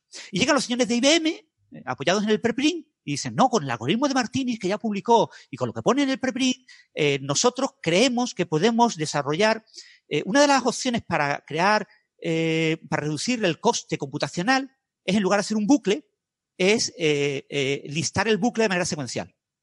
Entonces, por todos los pasos de manera secuencial, y eso te permite, a nivel paralelo, aprovechar mejor las dependencias entre instrucciones. Entonces, es muy costoso en memoria, ¿vale? Es muy, muy costoso en memoria. Pero ellos dicen, no, no, si expandimos todo el árbol, eh, todo el grafo mm, del simulador mm, cuántico de este problema en unos 250 petabytes de disco duro, lo expandimos en disco duro, no en memoria RAM. Si lo expandimos, el disco duro es mucho más lento que la memoria RAM. Eh, podemos operar de manera mucho más rápida. Y podemos eh, operar de manera mucho más rápida y estimamos en unos días, pongamos tres días. Entonces, los IBM dicen, no han logrado eh, Google la supremacía, que nosotros vamos a anunciar próximamente, o íbamos a anunciar próximamente, porque nosotros lo hacemos, creemos que se puede implementar en el mayor ordenador del mundo y ejecutarse ese problema en tres días.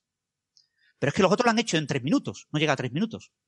Entonces dice, entre tres minutos y tres días eh, ¿es diferencia suficiente de escala como para hablar de supremacía? En este congreso en Braga, algunos expertos decían, no, no, no, no, todavía no se ha logrado supremacía. Tranquilidad, yo he hablado con la gente de IBM y me han dicho que no, hay que hablar de ventaja. Se ha logrado la ventaja cuántica. La supremacía cuántica se logrará cuando lo logre IBM. Y IBM dirá, he logrado la supremacía. Google eh, demostró la, la, ventaja cuántica. Sin embargo, otros expertos en este congreso decían, no, no, no, no, a ver, tranquilidad, a ver, eh, supremacía cuántica es una cosa que definió un señor en 2012 de una manera muy concreta. Y con esa definición se ha logrado. Si tú ahora me quieres cambiar la definición y me quieres decir que lo que se definió en 2012 no es verdad, sino que hay que redefinirlo en 2019 para que gane IBM a, Google, puedes hacerlo, pero nadie te va a creer, ¿vale? Por muy IBM que tú seas, ¿no? Entonces ahora mismo el consenso en la comunidad, y se vio también en la conferencia, es que sí ha logrado eh, Google la supremacía cuántica y que, bueno, ellos están trabajando, han estado trabajando con un ordenador de 72 qubits, este que fabricaron era de 54, pero uno fallaba un poco. Probablemente en un año, dos años, mm, como mucho tres años, lleguen a poner en marcha este algoritmo en el ordenador de 72 qubits. Y entonces ya estamos hablando de un factor tremendo, porque entre 72 y 53 van 19, 2 elevado a 19. ¿Vale? Si ahora echa tres días, va a echar 2 elevado a 19 días. 2 elevado a 19 días son muchos días, ¿eh? O sea, no son cinco días. O sea, que eh, eh, ya os digo, en principio eh, ahora mismo está aceptado eso y bueno, y, y la, ha una bomba mediática increíble que se publicarán hechos. ¿no? A mí esto de la, la, distinción está entre supremacía cuántica y ventaja cuántica, que es algo que yo no había oído hasta ahora, pero que ahora se está hablando de eso. Esto me suena un poco a, ¿sabes? Los niños pequeños cuando echan una carrera y dicen, eh, te he hecho una carrera hasta allí, hasta el banco. Y entonces echan la carrera y cuando llegan, el, el que llega segundo dice, no, no, no era hasta el banco, era hasta allí, hasta el árbol, ¿no? Pues me suena un poco a esto. Sí, de todas formas, eh, John Preskill, que es el padre de, del concepto de supremacía cuántica, de la definición, eh, los últimos años está trabajando en una cosa que él llama NISQ, que es eh, computación cuántica con bajos niveles de ruido, porque se utilizan algoritmos de corrección de errores. ¿no? Entonces, en sus charlas, él comenta que él se equivocó, él no tenía que haber dicho eh, supremacía cuántica eh, de manera arbitraria, en general, sino que tenía que haber inventado el NISQ antes, ¿vale? No, no, eso lo inventó como en el 2017, porque tenía que haberlo inventado en 2012 y, haber dicho que la supremacía cuántica exigía implementar un algoritmo de corrección de errores. ¿Vale? Cuando un algoritmo cuántico con corrección de errores sea más poderoso que el mayor ordenador clásico del mundo, entonces habla supremacía. Eso sí es verdad que John Preskill lo ha dicho, ¿no? Y, y, ha dejado así un poco caer. Pero bueno, ya ha dicho que también que, bueno, eso será el nuevo paso de la supremacía, ¿no? La supremacía cuántica en NISQ. ¿no? En, en, en NISCO. Y, y, bueno, eh, en eso estamos, ¿no? Pero lo que sí es cierto es que eh, lograr, por ejemplo, supremacía cuántica con el algoritmo de Peter Shor, con el algoritmo de factorización de números enteros, es algo absolutamente inviable eh, en décadas, ¿vale? O sea, que un ordenador cuántico eh, sea capaz de hacer un criptoanálisis, sea capaz de descifrar una clave de la que cualquiera de nosotros utiliza eh, para hacer comunicación segura en, Internet, eh, requiere millones de qubits. Aunque la clave tenga mil y pico eh, bits, eh, qubits, y el algoritmo requiera solamente un incremento logarítmico, es decir, n por logaritmo de n de qubits para, para trabajar con n qubits, con un algoritmo de corrección de errores, esto crece terriblemente, ¿no? Entonces, salvo que haya una revolución en el campo de los algoritmos de corrección de errores, se requieren del orden de millones de, de qubits y eso ahora mismo es inconcebible en los próximos 30 años. Es que el llamar a esto supremacía cuántica, o sea, yo creo que hay un, eh, hay un problema de fondo con la impresión que, que transmite al público. Sí. Eh. Yo emplearía mejor la palabra hito. Es un sí. hito en la historia, ya está, pero no, no es algo porque la gente cuando escucha estos titulares de supremacía cuántica y tal, se asusta. Y se asusta porque te dicen, no, no, esto es el fin de la seguridad en informática, el fin de los algoritmos, vamos, eh, los sistemas eh, de seguridad basados en que la factorización es muy complicada y se tarda mucho. Y tienes que explicar, no, mira, esto no es así. Y explicar que aún no llega. Y que, que necesita mucho más tiempo. Y que estamos muy lejos, ¿eh? Estamos, estamos muy, muy, lejos, lejos de, sí. de, cosas útiles en esta línea, en la línea de, de algoritmos es. que clásicamente parezcan interesantes. ¿no? Otra cosa es que a nivel cuántico, pues ya hay gente desarrollando eh, simuladores de, de, moléculas cuánticas, de reacciones químicas cuánticas, de efectos cuánticos, de materiales cuánticos, que combinan una parte clásica y una parte cuántica. Entonces, un ordenador cuántico que sea capaz de resolver algunos problemas en, en tiempos de microsegundos, pues podría ser un buen copro coprocesador cuántico Eso. para este tipo de aplicaciones, ¿no? Pero son aplicaciones que al público general le interesan poco, ¿no? Sí, es que una, esto tendría que ser para algún problema útil. Eh, o sea, el yo tener que inventar un problema en el cual un ordenador cuántico lo haga mejor que uno clásico y que de hecho el desarrollo sea más, eh, en el sentido de la investigación sea más, a ver qué problema le puedo poner para que lo haga mejor el ordenador cuántico que el clásico, ya, ya de partida yo creo que estamos en sí. un punto equivocado.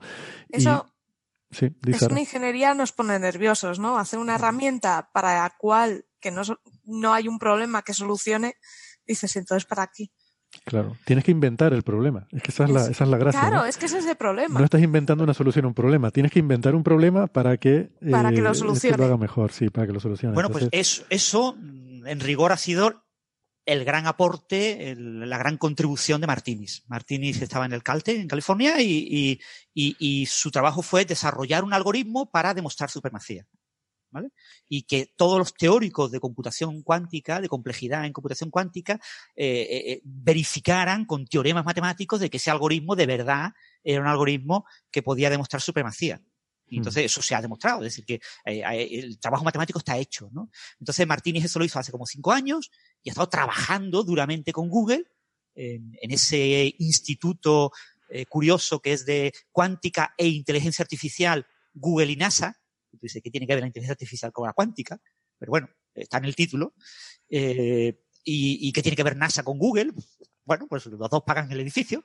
Pero bueno, en, ese, en ese marco, eh, con ese algoritmo que él desarrolló, él ha confiado en esa línea, en su algoritmo, y en llevarlo a la práctica con un ordenador. Y, y ya te digo, su, eh, por lo que ha comentado en prensa y en medios, eh, él quería hacerlo con un ordenador de 72 qubits. Pero al final se ha tenido que quedar con 53, pero que van a seguir trabajando en ello y probablemente en pocos meses, menos de un año, eh, ya lo tendrán con 54, con 55, quizás con 60, y, y en poco tiempo llegarán a los 72, que, que es un diseño que parece bastante bastante bueno, ¿no? El de el del ordenador de Google, eh, su idea de meter una matriz, etcétera. Tiene, o sea, que aunque la tecnología es muy parecida a la de IBM, y hay que recordar, por ejemplo, que otras empresas como Amazon, como Microsoft, eh, empresas pequeñas como Rigetti, etcétera, que utilizan otro tipo de diseño de ordenador cuántico, no han querido entrar en, en la batalla de la supremacía y que en la batalla de la supremacía hay una tecnología completamente distinta, que era la que parecía que podía ser prometedora, que es la de óptica lineal. La óptica lineal es de nuevo un problema de propósito específico. Es un problema muy concreto, como muy tonto, muy torpe, eh, que tiene poca utilidad práctica, pero que es un problema también diseñado para demostrar supremacía. Y, y, es una manera de, de, fabricar. Lo que pasa es que eh, eh, está avanzando un poco más lento que la tecnología eh, superconductora, ¿no? Y, esa misma semana, la semana en la que yo estuve en, en, Braga, también se publicó un artículo en el que metían una red terrible, ¿no? Esto básicamente es eh, coger un cristal transparente y dibujar en el cristal con un láser una serie como de fibras ópticas y las fibras ópticas van, eh, están paralelas y se acercan y se separan. ¿eh? Y en los puntos en los que se acercan, los fotones que van por las líneas eh, realizan eh, una interacción entre ellos y si los fotones eh, tienen codificado qubits en su polarización, pues puedo aplicar ciertas operaciones cuánticas en esos acercamientos y separaciones. Entonces, con la topología de acercamientos y separaciones, yo hago como los meandros de un río que se abren, ¿no? Con las fibras ópticas y puedo codificar un algoritmo. Y puedo codificar un algoritmo que demuestre supremacía. Y se hizo un algoritmo que metía 20 fotones. Lo que pasa es que esto es muy técnicamente muy muy difícil eh, trabajar fotón a fotón. Esto gracias con los, la ventaja de los fotones es que tú puedes meter mmm, mil millones de fotones en una hora. ¿Vale? O sea, tú puedes repetir el experimento mil millones de veces muy rápido, porque hoy en día somos capaces de generar eh, fotones muy, muy rápido. Entonces ellos, eh, tras dos o tres horas de trabajo, lograban que funcionaran en esa, en esa eh, topología de fibras, funcionara el algoritmo cuántico con 14 fotones. ¿Vale? Y, pero metían 20. O sea, que tenían una cierta componente de error, pero esperan poder uh, alcanzar esos 20 eh, en no mucho tiempo y eh, irlo subiendo y llegar pues a unos 50 o así, que eso ya sería suficiente para eh, lograr la supremacía cuántica, ¿vale? Entonces, claro, el paso ha sido muy rápido. En, en dos o tres años han pasado de, de 4 o 5 a 20, con lo que en dos o tres años pueden pasar de 20 a 50, pero se les ha adelantado Google. Eso de los meandros de fotones me parece muy poético, ¿no? Meandros de ríos de luz, es una cosa sí, sí, maravillosa. Sí. Te preguntabas qué, qué, qué, tiene que ver. A fotón, ¿eh? ¿El qué, perdona? Que se propagan fotón a fotón ya, ya. por esos meandros, que no se propagan, eh, no es un chorro de luz, no son, no son, no es como el agua, ¿no? Sino que son como, como, como una molécula de agua moviéndose por el, por el, eh, por ese meandro, ¿no? Aquí comienza señales, de los oyentes.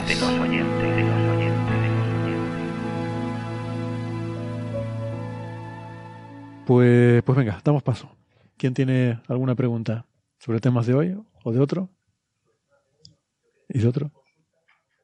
Sí. Vale, tenemos una pregunta de un tema anterior.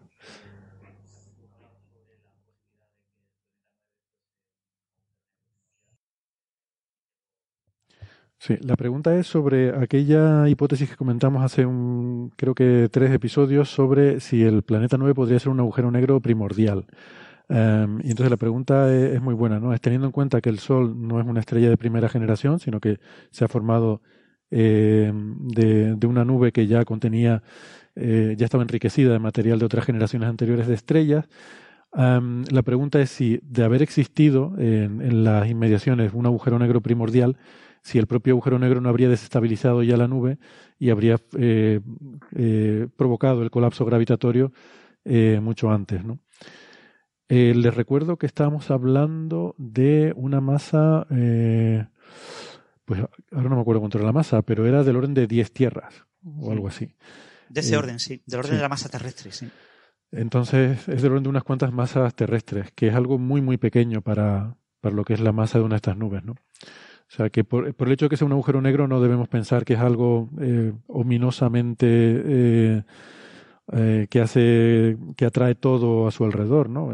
Teóricamente podría haber agujeros negros del tamaño de un grano de arena o de la masa de un grano de arena y tener la atracción gravitatoria de un grano de arena.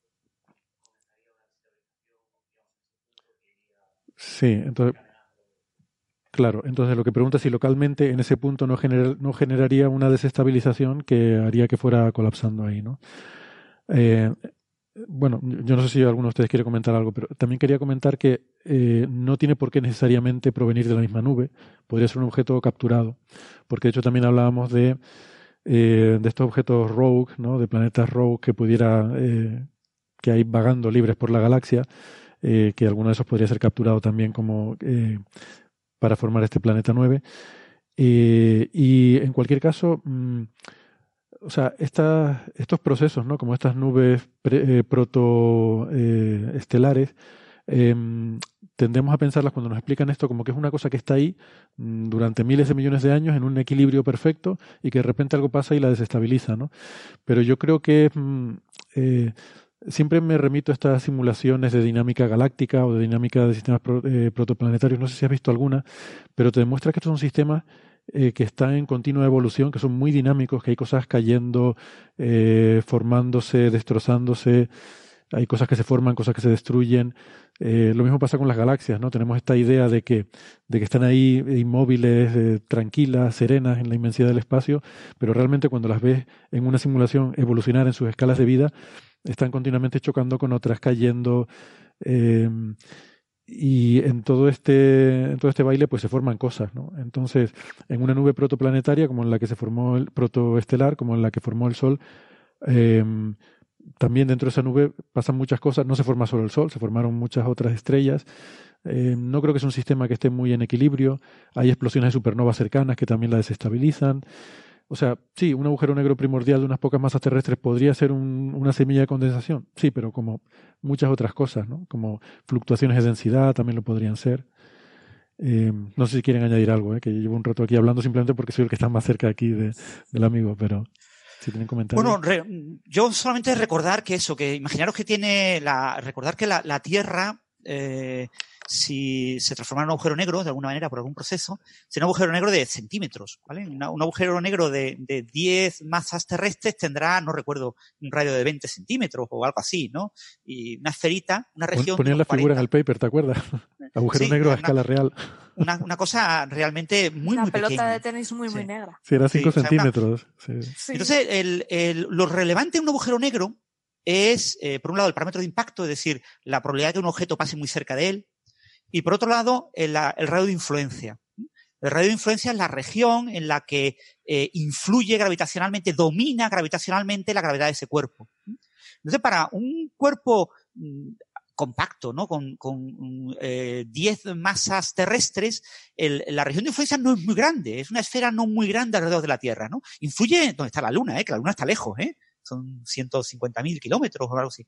Pero eh, no mucho más allá. O sea, eh, el radio de influencia de la Tierra de un objeto de 10 masas terrestres es relativamente pequeño. Pueden ser, no, no, no sé, no, sé de memoria cuánto es, pero puede ser 200.000 kilómetros o algo así por el estilo.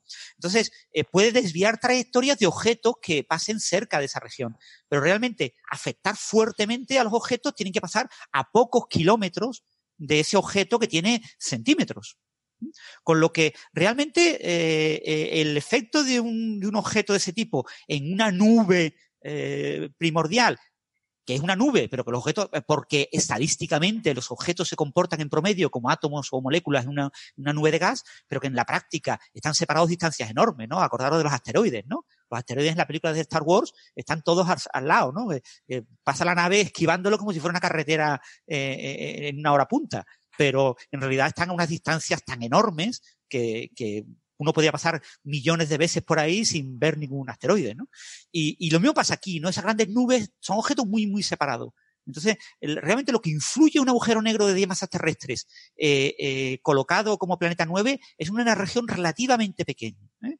Tiene influencia gravitatoria, obviamente, porque está perturbando. Ese objeto eh, perturba gravitacionalmente a objetos lejanos eh, en ciertos momentos, pero mm, su radio de influencia es muy, muy pequeño eh, para afectar a una nube de, de objetos que estén ahí a las densidades típicas de nubes de objetos protostelares.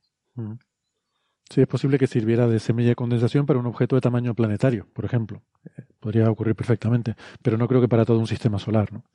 Que es eh, Y, muchísimo. y después los agujeros sí. negros no acretan. O sea, eh, los, las semillas son semillas, son lugares en los que se van acretando, ¿no? Tienes un objeto formado por varios planetesimales que han chocado, y entonces un nuevo planetesimal es más pequeño que ese objeto y acaba pegándose ahí, ¿no? Eh, si pega con- y golpea con el, con la dirección y la velocidad adecuada. Pero eh, un agujero negro en principio no tendría por qué hacer eso, ¿no? Entonces Mm. podría tener algún objeto orbitando que se rompería, como se rompen con el límite de Ross los objetos que están muy cerca de, de un planeta, y entonces ahí no tendrías acúmulos de masa que fueran semillas, que fueran creciendo. El agujero negro podría ir creciendo poco a poco de masa, pero eh, no habría una acreción, ¿no? ¿no? No se montaría una esfera de Dyson alrededor del agujero eh, negro que iría acumulando en su entorno. eh, eh, Pero, pero estaba pensando, materia. pero siendo, siendo gas, eh, o sea, al fin y al cabo lo que necesitas es fricción, ¿no? Para que vaya perdiendo velocidad y vaya cayendo hacia adentro, ¿no? Siendo un gas, si fueran planetas o cuerpos puntuales sería más complicado, pero creo que siendo un gas sería más fácil que acretara, porque la, la fricción se, se calienta mucho, de hecho es lo que pasa en los discos de acreción, ¿no? Se calientan mucho, van disipando energía cinética y poco a poco van, eh, poco a poco van acretando y cayendo, ¿no? Al agujero negro. Creo que sería más pero fácil. la, con- la- la cre- en la creación de materia en los agujeros negros es clave tener una fuente de materia cercana. Sí, sí, pero que es- densa, creo que es más fácil si es gas que si es objetos, mm, cuerpos planetarios, ¿no? Me parece. Así sin pensarlo mucho, sino intuitivamente. Eh, bueno, no- creo que tenías más preguntas, ¿no? Esa era una.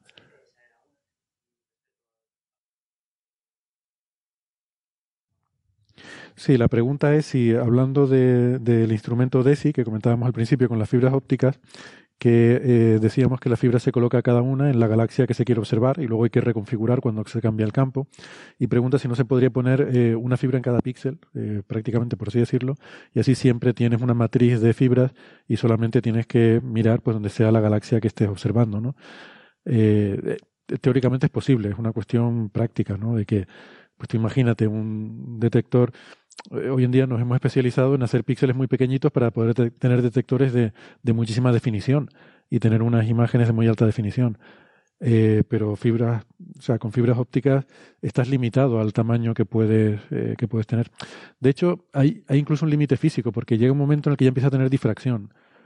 Si la fibra es muy pequeña, ya llega un momento que corta el- digamos que el, frente de onda de la luz y empieza a producirte efectos de difracción, ¿no? Y eso eh, acaba siendo un problema. O sea, hay un, hay un límite físico de cuánto de pequeña puede hacer una fibra óptica. Eh, pero bueno, es- tecnológicamente es mucho más complicado el llenar toda una matriz con muchísimas fibras, ¿no?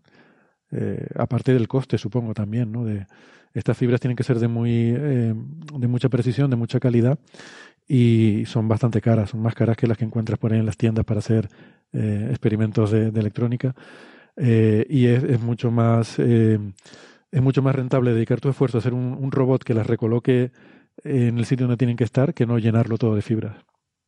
Y eso es. Entiendo yo, no sé si tiene algún comentario. También hay acoplos. Hay que recordar que, bueno, no supongo que estas fibras serán fibras para muy pocos fotones, etcétera, ¿no? El, el, si tú pones dos fibras muy juntas o pones un array de fibras todas muy, muy juntitas, se acopla la luz entre ellas, ¿no? La, en general, la, las fibras Claro, si son fibras pequeñas, eh, eh, su tamaño puede ser comparable a la longitud de onda de la luz, y, pero siempre hay algo de leakage, siempre hay algo de, de, parte de la luz que no va por el núcleo, sino que tienes como unas colas que salen por el revestimiento, y si pones fibras muy, muy cercanas se acoplan, es decir, acoplar fibras es muy fácil, se acercan y ya está. Entonces, tienes que tener un una distancia de separación entre fibras y que suele rondar pues de tres veces el, diámetro de la fibra para evitar acoplos.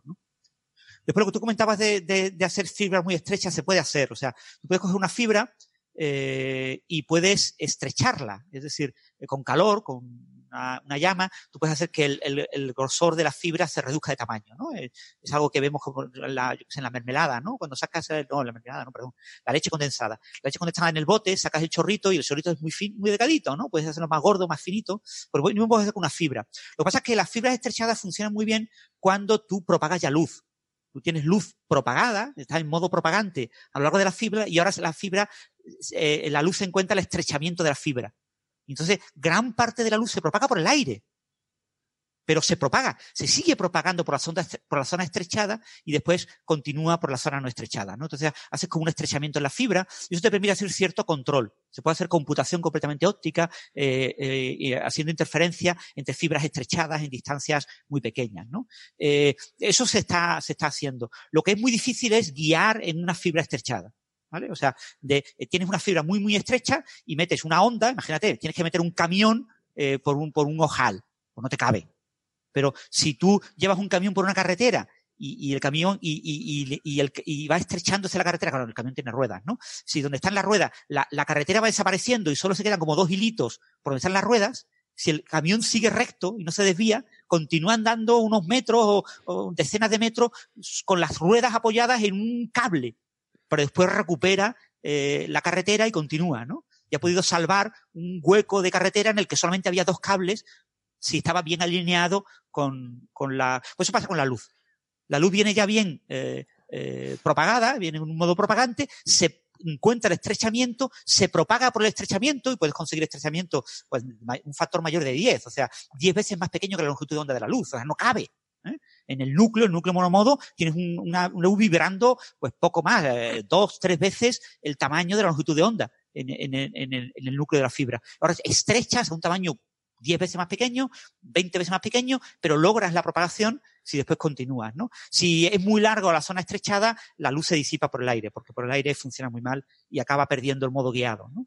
Y, pero ese tipo de cosas... Forma, eh... Sí, estaba, estaba pensando que, claro, aquí es que necesitas primero, no quieres perder fotones, porque eso es lo que te falta en astrofísica, quieres llevar todos los fotones posibles.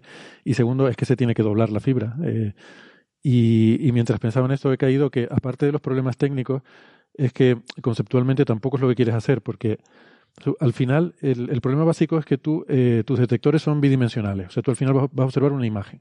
Te pongas como te pongas, no tenemos detectores tridimensionales. Tú tienes una cámara y eso te va a dar una, una imagen en dos dimensiones. Eh, si tú quieres sacar el espectro de un objeto, eso ya, digamos que hay una dimensión que estás sacando de ello. O sea, quieres sacar, eh, quieres descomponer ese, ese punto, ese píxel, en toda una fila. ¿vale? De, de valores, que son eh, lo que te da el espectro. Entonces, de alguna forma, tú de esa imagen en dos dimensiones, tú tienes que extraer eh, los píxeles que te interesan, para esos píxeles sacar cada uno de ellos un espectro. Entonces, si DESI tiene la capacidad de observar 5.000 objetos, sospecho que es que la cámara es de 5.000 por 5.000 píxeles. O sea, al final tiene una cámara de 5.000 por 5.000 píxeles. Entonces, las columnas tú pones en cada, o sea, en cada fila, pones el espectro de cada uno de esos píxeles. Entonces, en la dirección vertical de la cámara vas a observar los 5.000 objetos y en la dirección horizontal el espectro de cada uno de ellos. ¿Qué pasa si tú tuvieras la cámara 5.000 por 5.000, toda llena de objetos, y de cada uno de esos quisieras además sacar un espectro? Pues no, no tienes forma de hacer imagen de ellos. Eh, o sea, al final tienes que quedarte con unos puntos eh, de tu plano de visión que son los que quieres ver y de ahí sacar el espectro de cada uno y con eso creas una imagen bidimensional. O sea que de alguna forma en tu, en tu plano objeto original tienes que seleccionar de ahí algo para luego poder eh, descomponer el espectro. Esto es lo que, lo que decimos que tú tienes tú, o sea, a ti lo que te interesa es el espacio XY lambda, donde XY son eh, la dirección horizontal y vertical y lambda es la dirección espectral. Son tres dimensiones, pero al final tus cámaras solo tienen dos dimensiones. Entonces tienes que hacer lo que se llama, pues, cortar, ¿no? Por una de esas, eh, te tienes que quedar con dos dimensiones al final. Y ese es el, ese es el problema de la espectroscopía. Y otra cosa importante, en fibra óptica, mm, cuando doblas la fibra, doblar la fibra no la puedes doblar demasiado rápido en, un ángulo demasiado curvo, porque, claro, los fotones van canalizados por reflexión total interna, pero claro, los fotones quieren ir rectos, entonces se encuentran la curva y entonces lo que hacen chocar contra la pared. Cuando chocar contra la pared y hay muchas pérdidas. Entonces tú pierdes muchísima señal cuando curvas la fibra. Entonces tienes que curvar la fibra con un radio de curvatura lo suficientemente grande como para que las pérdidas estén controladas. Si tú, para ti es muy importante trabajar con pocos fotones, tienes que curvar lo mínimo posible. Mm. Entonces eso, limita mucho la densidad de fibra que puedes poner, porque después las tienes que separar para llevarla a diferentes espectrógrafos, para tener el espectro, etcétera. Entonces eh, eh, eh, no puedes curvar demasiado. No, no tienes no son cables eléctricos en los que puedes curvar más o menos como quieras, porque le afecta poco a los electrones, porque funcionan por la ola mexicana, la ola de los estadios de fútbol. Entonces, en la ola en el estadio de fútbol influye muy poco que el estadio de fútbol esté curvado, porque la ola tiene un comportamiento muy local. Se mueven las cosas muy localmente, pero los fotones sí son propagantes, los fotones se mueven. O sea, los fotones son como coches. ¿eh? Entonces, si tú en, en, un, en, una pista, en un velódromo, eh, vas más rápido de la cuenta, te sales del velódromo, ¿no? O sea, el velódromo tienes que poner el peralte adecuado para la velocidad promedio a la que tú esperas que vayan los velocistas, ¿no? además, además son coches que no tienen frenos. Mm. exactamente. Mm. tienen que ir siempre a la velocidad de la luz. Entonces, eso también es un factor limitante, el tema de la curvatura, de lo que puedes curvar la fibra. Muy bien. Pues dos preguntas muy buenas. ¿eh? ¿Alguna más? ¿Alguna otra pregunta, no? Muy bien, pues eh, suficiente. Yo lo que eh, traigo es una agenda cultural. Vamos a la agenda cultural, venga. Venga. Cuéntanos, Sara, ¿qué, ¿qué, tenemos pues que hacer este fin de semana? No, el día 11 de noviembre, lunes, a las 5, en el Laboratorio de Geología de la Facultad de Ciencias Geológicas de la Universidad Complutense, hay un, un evento que se llama Científicas Reunidas, que consta de una mesa redonda en la que van a hablar de mujeres en la, en la ciencia y luego han hecho un juego de mesa llamado Científicas Reunidas, que es como un juego reunidos para que la gente juegue y se lo pase bien. Ah, Estas chicas, eh, todo esto es con motivo de la Semana de la Ciencia y este equipo de chicas que lo organiza son, son todos los años se curran un juego y de este año es muy, muy chulo. Muy bien. Y luego, el día 16, sábado, en Toledo, estamos muy cerquita de Madrid, en la plaza de ayuntamiento estaremos eh, 23 personas, o que son 23 ingenieros, que vamos a hacer un, un evento en el cual eh, tomamos a la plaza, vamos a tener distintos puestos y cada equipo de ingeniería va a explicar su rama de, la ingeniería, pero todo ello en el ámbito de diseño de un vehículo. Entonces, ¿qué tiene un vehículo? Pues mira, tiene materiales, tiene cerebros, tiene, y ahí estaremos explicando qué hacemos cada uno. La verdad es que es muy chulo. Y todo esto será a las 12 de la mañana del sábado 16, en la plaza del ayuntamiento. Y tú ahí intervienes como oponente, ¿no, Sara? ¿Puedes adelantar o tiene que ser sorpresa lo que vas a hacer? No, no. de hecho, nos llamamos callejeros ingenieros y no es que vayamos en chándal de Tafter pidiendo que si tienes un diodo. a ver, yo me dedicaré a parte de control, que hablando de todos los sistemas de control que lleva un vehículo, y eh, haré una muestra de lo que es la lógica que emplea un vehículo, que sabéis que en un mundo que no es binario, o sea, no es 0 y 1, te golpeas o no, sino que hay distintos grados de cercanía, por ejemplo, un sistema con una lógica clásica no, no vale. Entonces voy a poner un ejemplo con un robotito que he programado para enseñar a la lógica difusa cómo se comporta y eso que tiene que ver con todo lo que hace tu coche. O sea, has implementado en un pequeño robot eh, de demostración, eh, un robot móvil, ha implementado un algoritmo de control borroso, de control difuso. Sí, eso es. Eh, he, implementado, dos. Tenemos, os enseñaré primero el robot con la lógica de toda la vida, es decir, cuando llegas a cierta distancia te paras y no haces más. Y luego en lógica difusa que vas viendo cómo al acercarse al objeto, él va reduciendo su velocidad. Además, lo he puesto que sea brusquete para que veas cómo va reduciendo. ¿Y, y qué algoritmo, quiero decir, qué lenguaje, perdón, qué lenguaje? ¿Has usado Python? ¿Has utilizado alguna librería Pues- especial para borrosos? Yo que no, eh, he usado Python, pero en el robot de Lego que he usado no tiene librerías matemáticas. Así que las funciones de pertenencia para la lógica difusa me las he tenido que currar. Ah, muy bien. Así Muy, que- muy interesante. Bueno, aquí en Málaga también tenemos algo de agenda. Mañana, eh, viernes, a las 7 de la tarde, tenemos a María Blasco, eh, que viene a darnos una charla que ya dio el año pasado con el mismo título, pero bueno, este año eh, de nuevo, sobre envejecimiento y origen del cáncer. Será a las 7 de la tarde en el- la sala Unicaja, aquí en Málaga, mañana. Yo creo que puede ser muy, muy recomendable. Y, y- y bueno, ya os digo, algunos ya vieron la charla el año pasado, puede que sea parecida, pues la, la del año pasado también era sobre envejecimiento, pero este año está más focalizada al tema de cáncer. Recordemos que María Blasco es directora del CENIO, ¿no? Del Centro Nacional Sí. de Investigaciones Oncológicas. Bueno, pues yo aprovecho y cuento también la de aquí del museo. Eh, mañana viernes, que es día 8 de noviembre, vamos a tener una charla eh, sobre, eh, sobre el ojo, sobre la evolución del ojo, la, evolución evolutiva del ojo a lo largo de la historia histórica eh, y la luz y el ojo en general, ¿no? La va a dar eh, David del Rosario Cedrés, que es un oftalmólogo, cirujano, y bueno, puede estar bien, un poco de biología también, porque ya la gente nos va diciendo que tanta ciencia, tanta ciencia, que a ver si ponemos algo de otras cosas, ¿no? Así que, así que un poco de biología para variar. El 22 de noviembre, o sea, dos viernes después, vamos a tener una sobre ondas gravitacionales, que puede estar eh, muy interesante. Eh, es parte, de, de hecho, de, eh, de los eventos de la Winter School que organiza el Instituto de Astrofísica. Eh, es una escuela de invierno que ya tiene, ya tiene solera. Esta es la trigésimo primera, eso quiere decir 31. Eh, es la trigésimo primera edición. Y, y este año va sobre eh, simulaciones de fluidos en astrofísica. eh, o sea, ¿cómo es? Fluidos computacionales o algo así. Eh, el título es Computational Fluids in Astrophysics. O sea que, Francis, igual te interesa.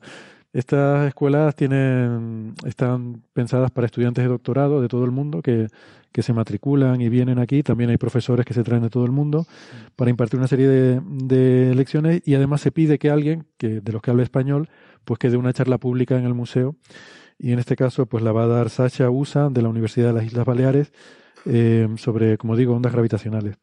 Y luego el jueves siguiente, eh, que Eh, también... por cierto, Héctor, eh, Sacha es el esposo, el marido el de Alicia Sintes. ¿eh? Ah, es muy bien. el- uno de los motores del grupo de Alicia Sintes en las Islas Baleares que trabajan con LIGO en ondas gravitacionales.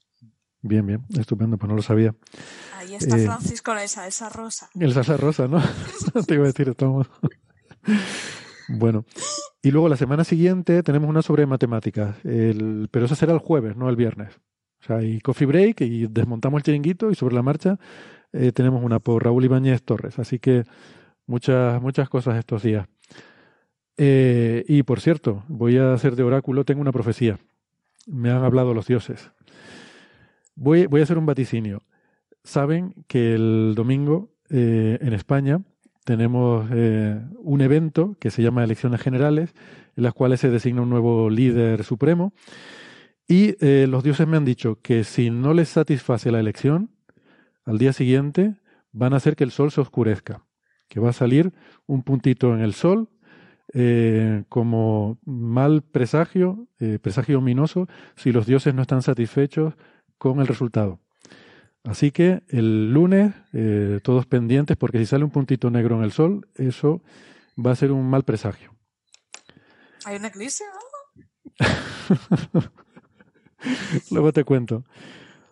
Ay, me duele la cabeza, me encuentro mal. Eh, Bueno, Bueno. se cumplirá, se cumplirá el presagio. Ya veremos si es verdad o no. Sí, sí, Pero sí. bueno, en y volveremos caso- a Esperemos. votar en tres meses. No, yo espero que no, no, no. Una cosa, es. Eso otra no. cosa es que los dioses nos quieran tampoco. eso no. Me da igual que se enfaden los dioses. Yo estoy Yo ya no vuelvo a votar. una porra si queréis. Lo que desde luego no vuelvo a estar en una mesa electoral, eso lo tengo muy claro. ¿Tú, Bueno, tú estás, Héctor, en mesa electoral o no? no, no, pero estuve la vez anterior, Ah, la de vale, vale, cuando vale. había 87 urnas, en esa estuve yo. Sí. Bueno, Bueno, si eh, queréis, una, una nota así mm, al margen, pero bueno, eh, yo por lo menos recomiendo a todos nuestros oyentes que voten, ¿no? Todos los que puedan votar, que es muy importante votar, que es las pocas ocasiones en las que podemos eh, intervenir en todo lo que es el aparato político y aunque sea en blanco, porque no están de acuerdo con ninguno, eh, que vayan a votar, que la abstención es lo peor que se puede hacer en democracia, porque eh, indica des- desafección por parte de los ciudadanos respecto al poder político, pero eh, yo creo que hay que votar, votar en blanco votar nulo, pero hay que votar para mostrar esa desafección en lugar de no votar y, después lamentarse durante cuatro años de lo que haya salido. por supuesto, Sí, por Muy de supuesto, hay que votar siempre porque cuida. hay que ir a votar, sí.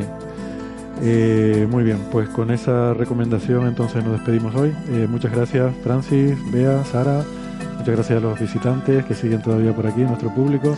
Nos vemos la semana que viene. Hasta luego. Chao, chao, hasta luego. Luego,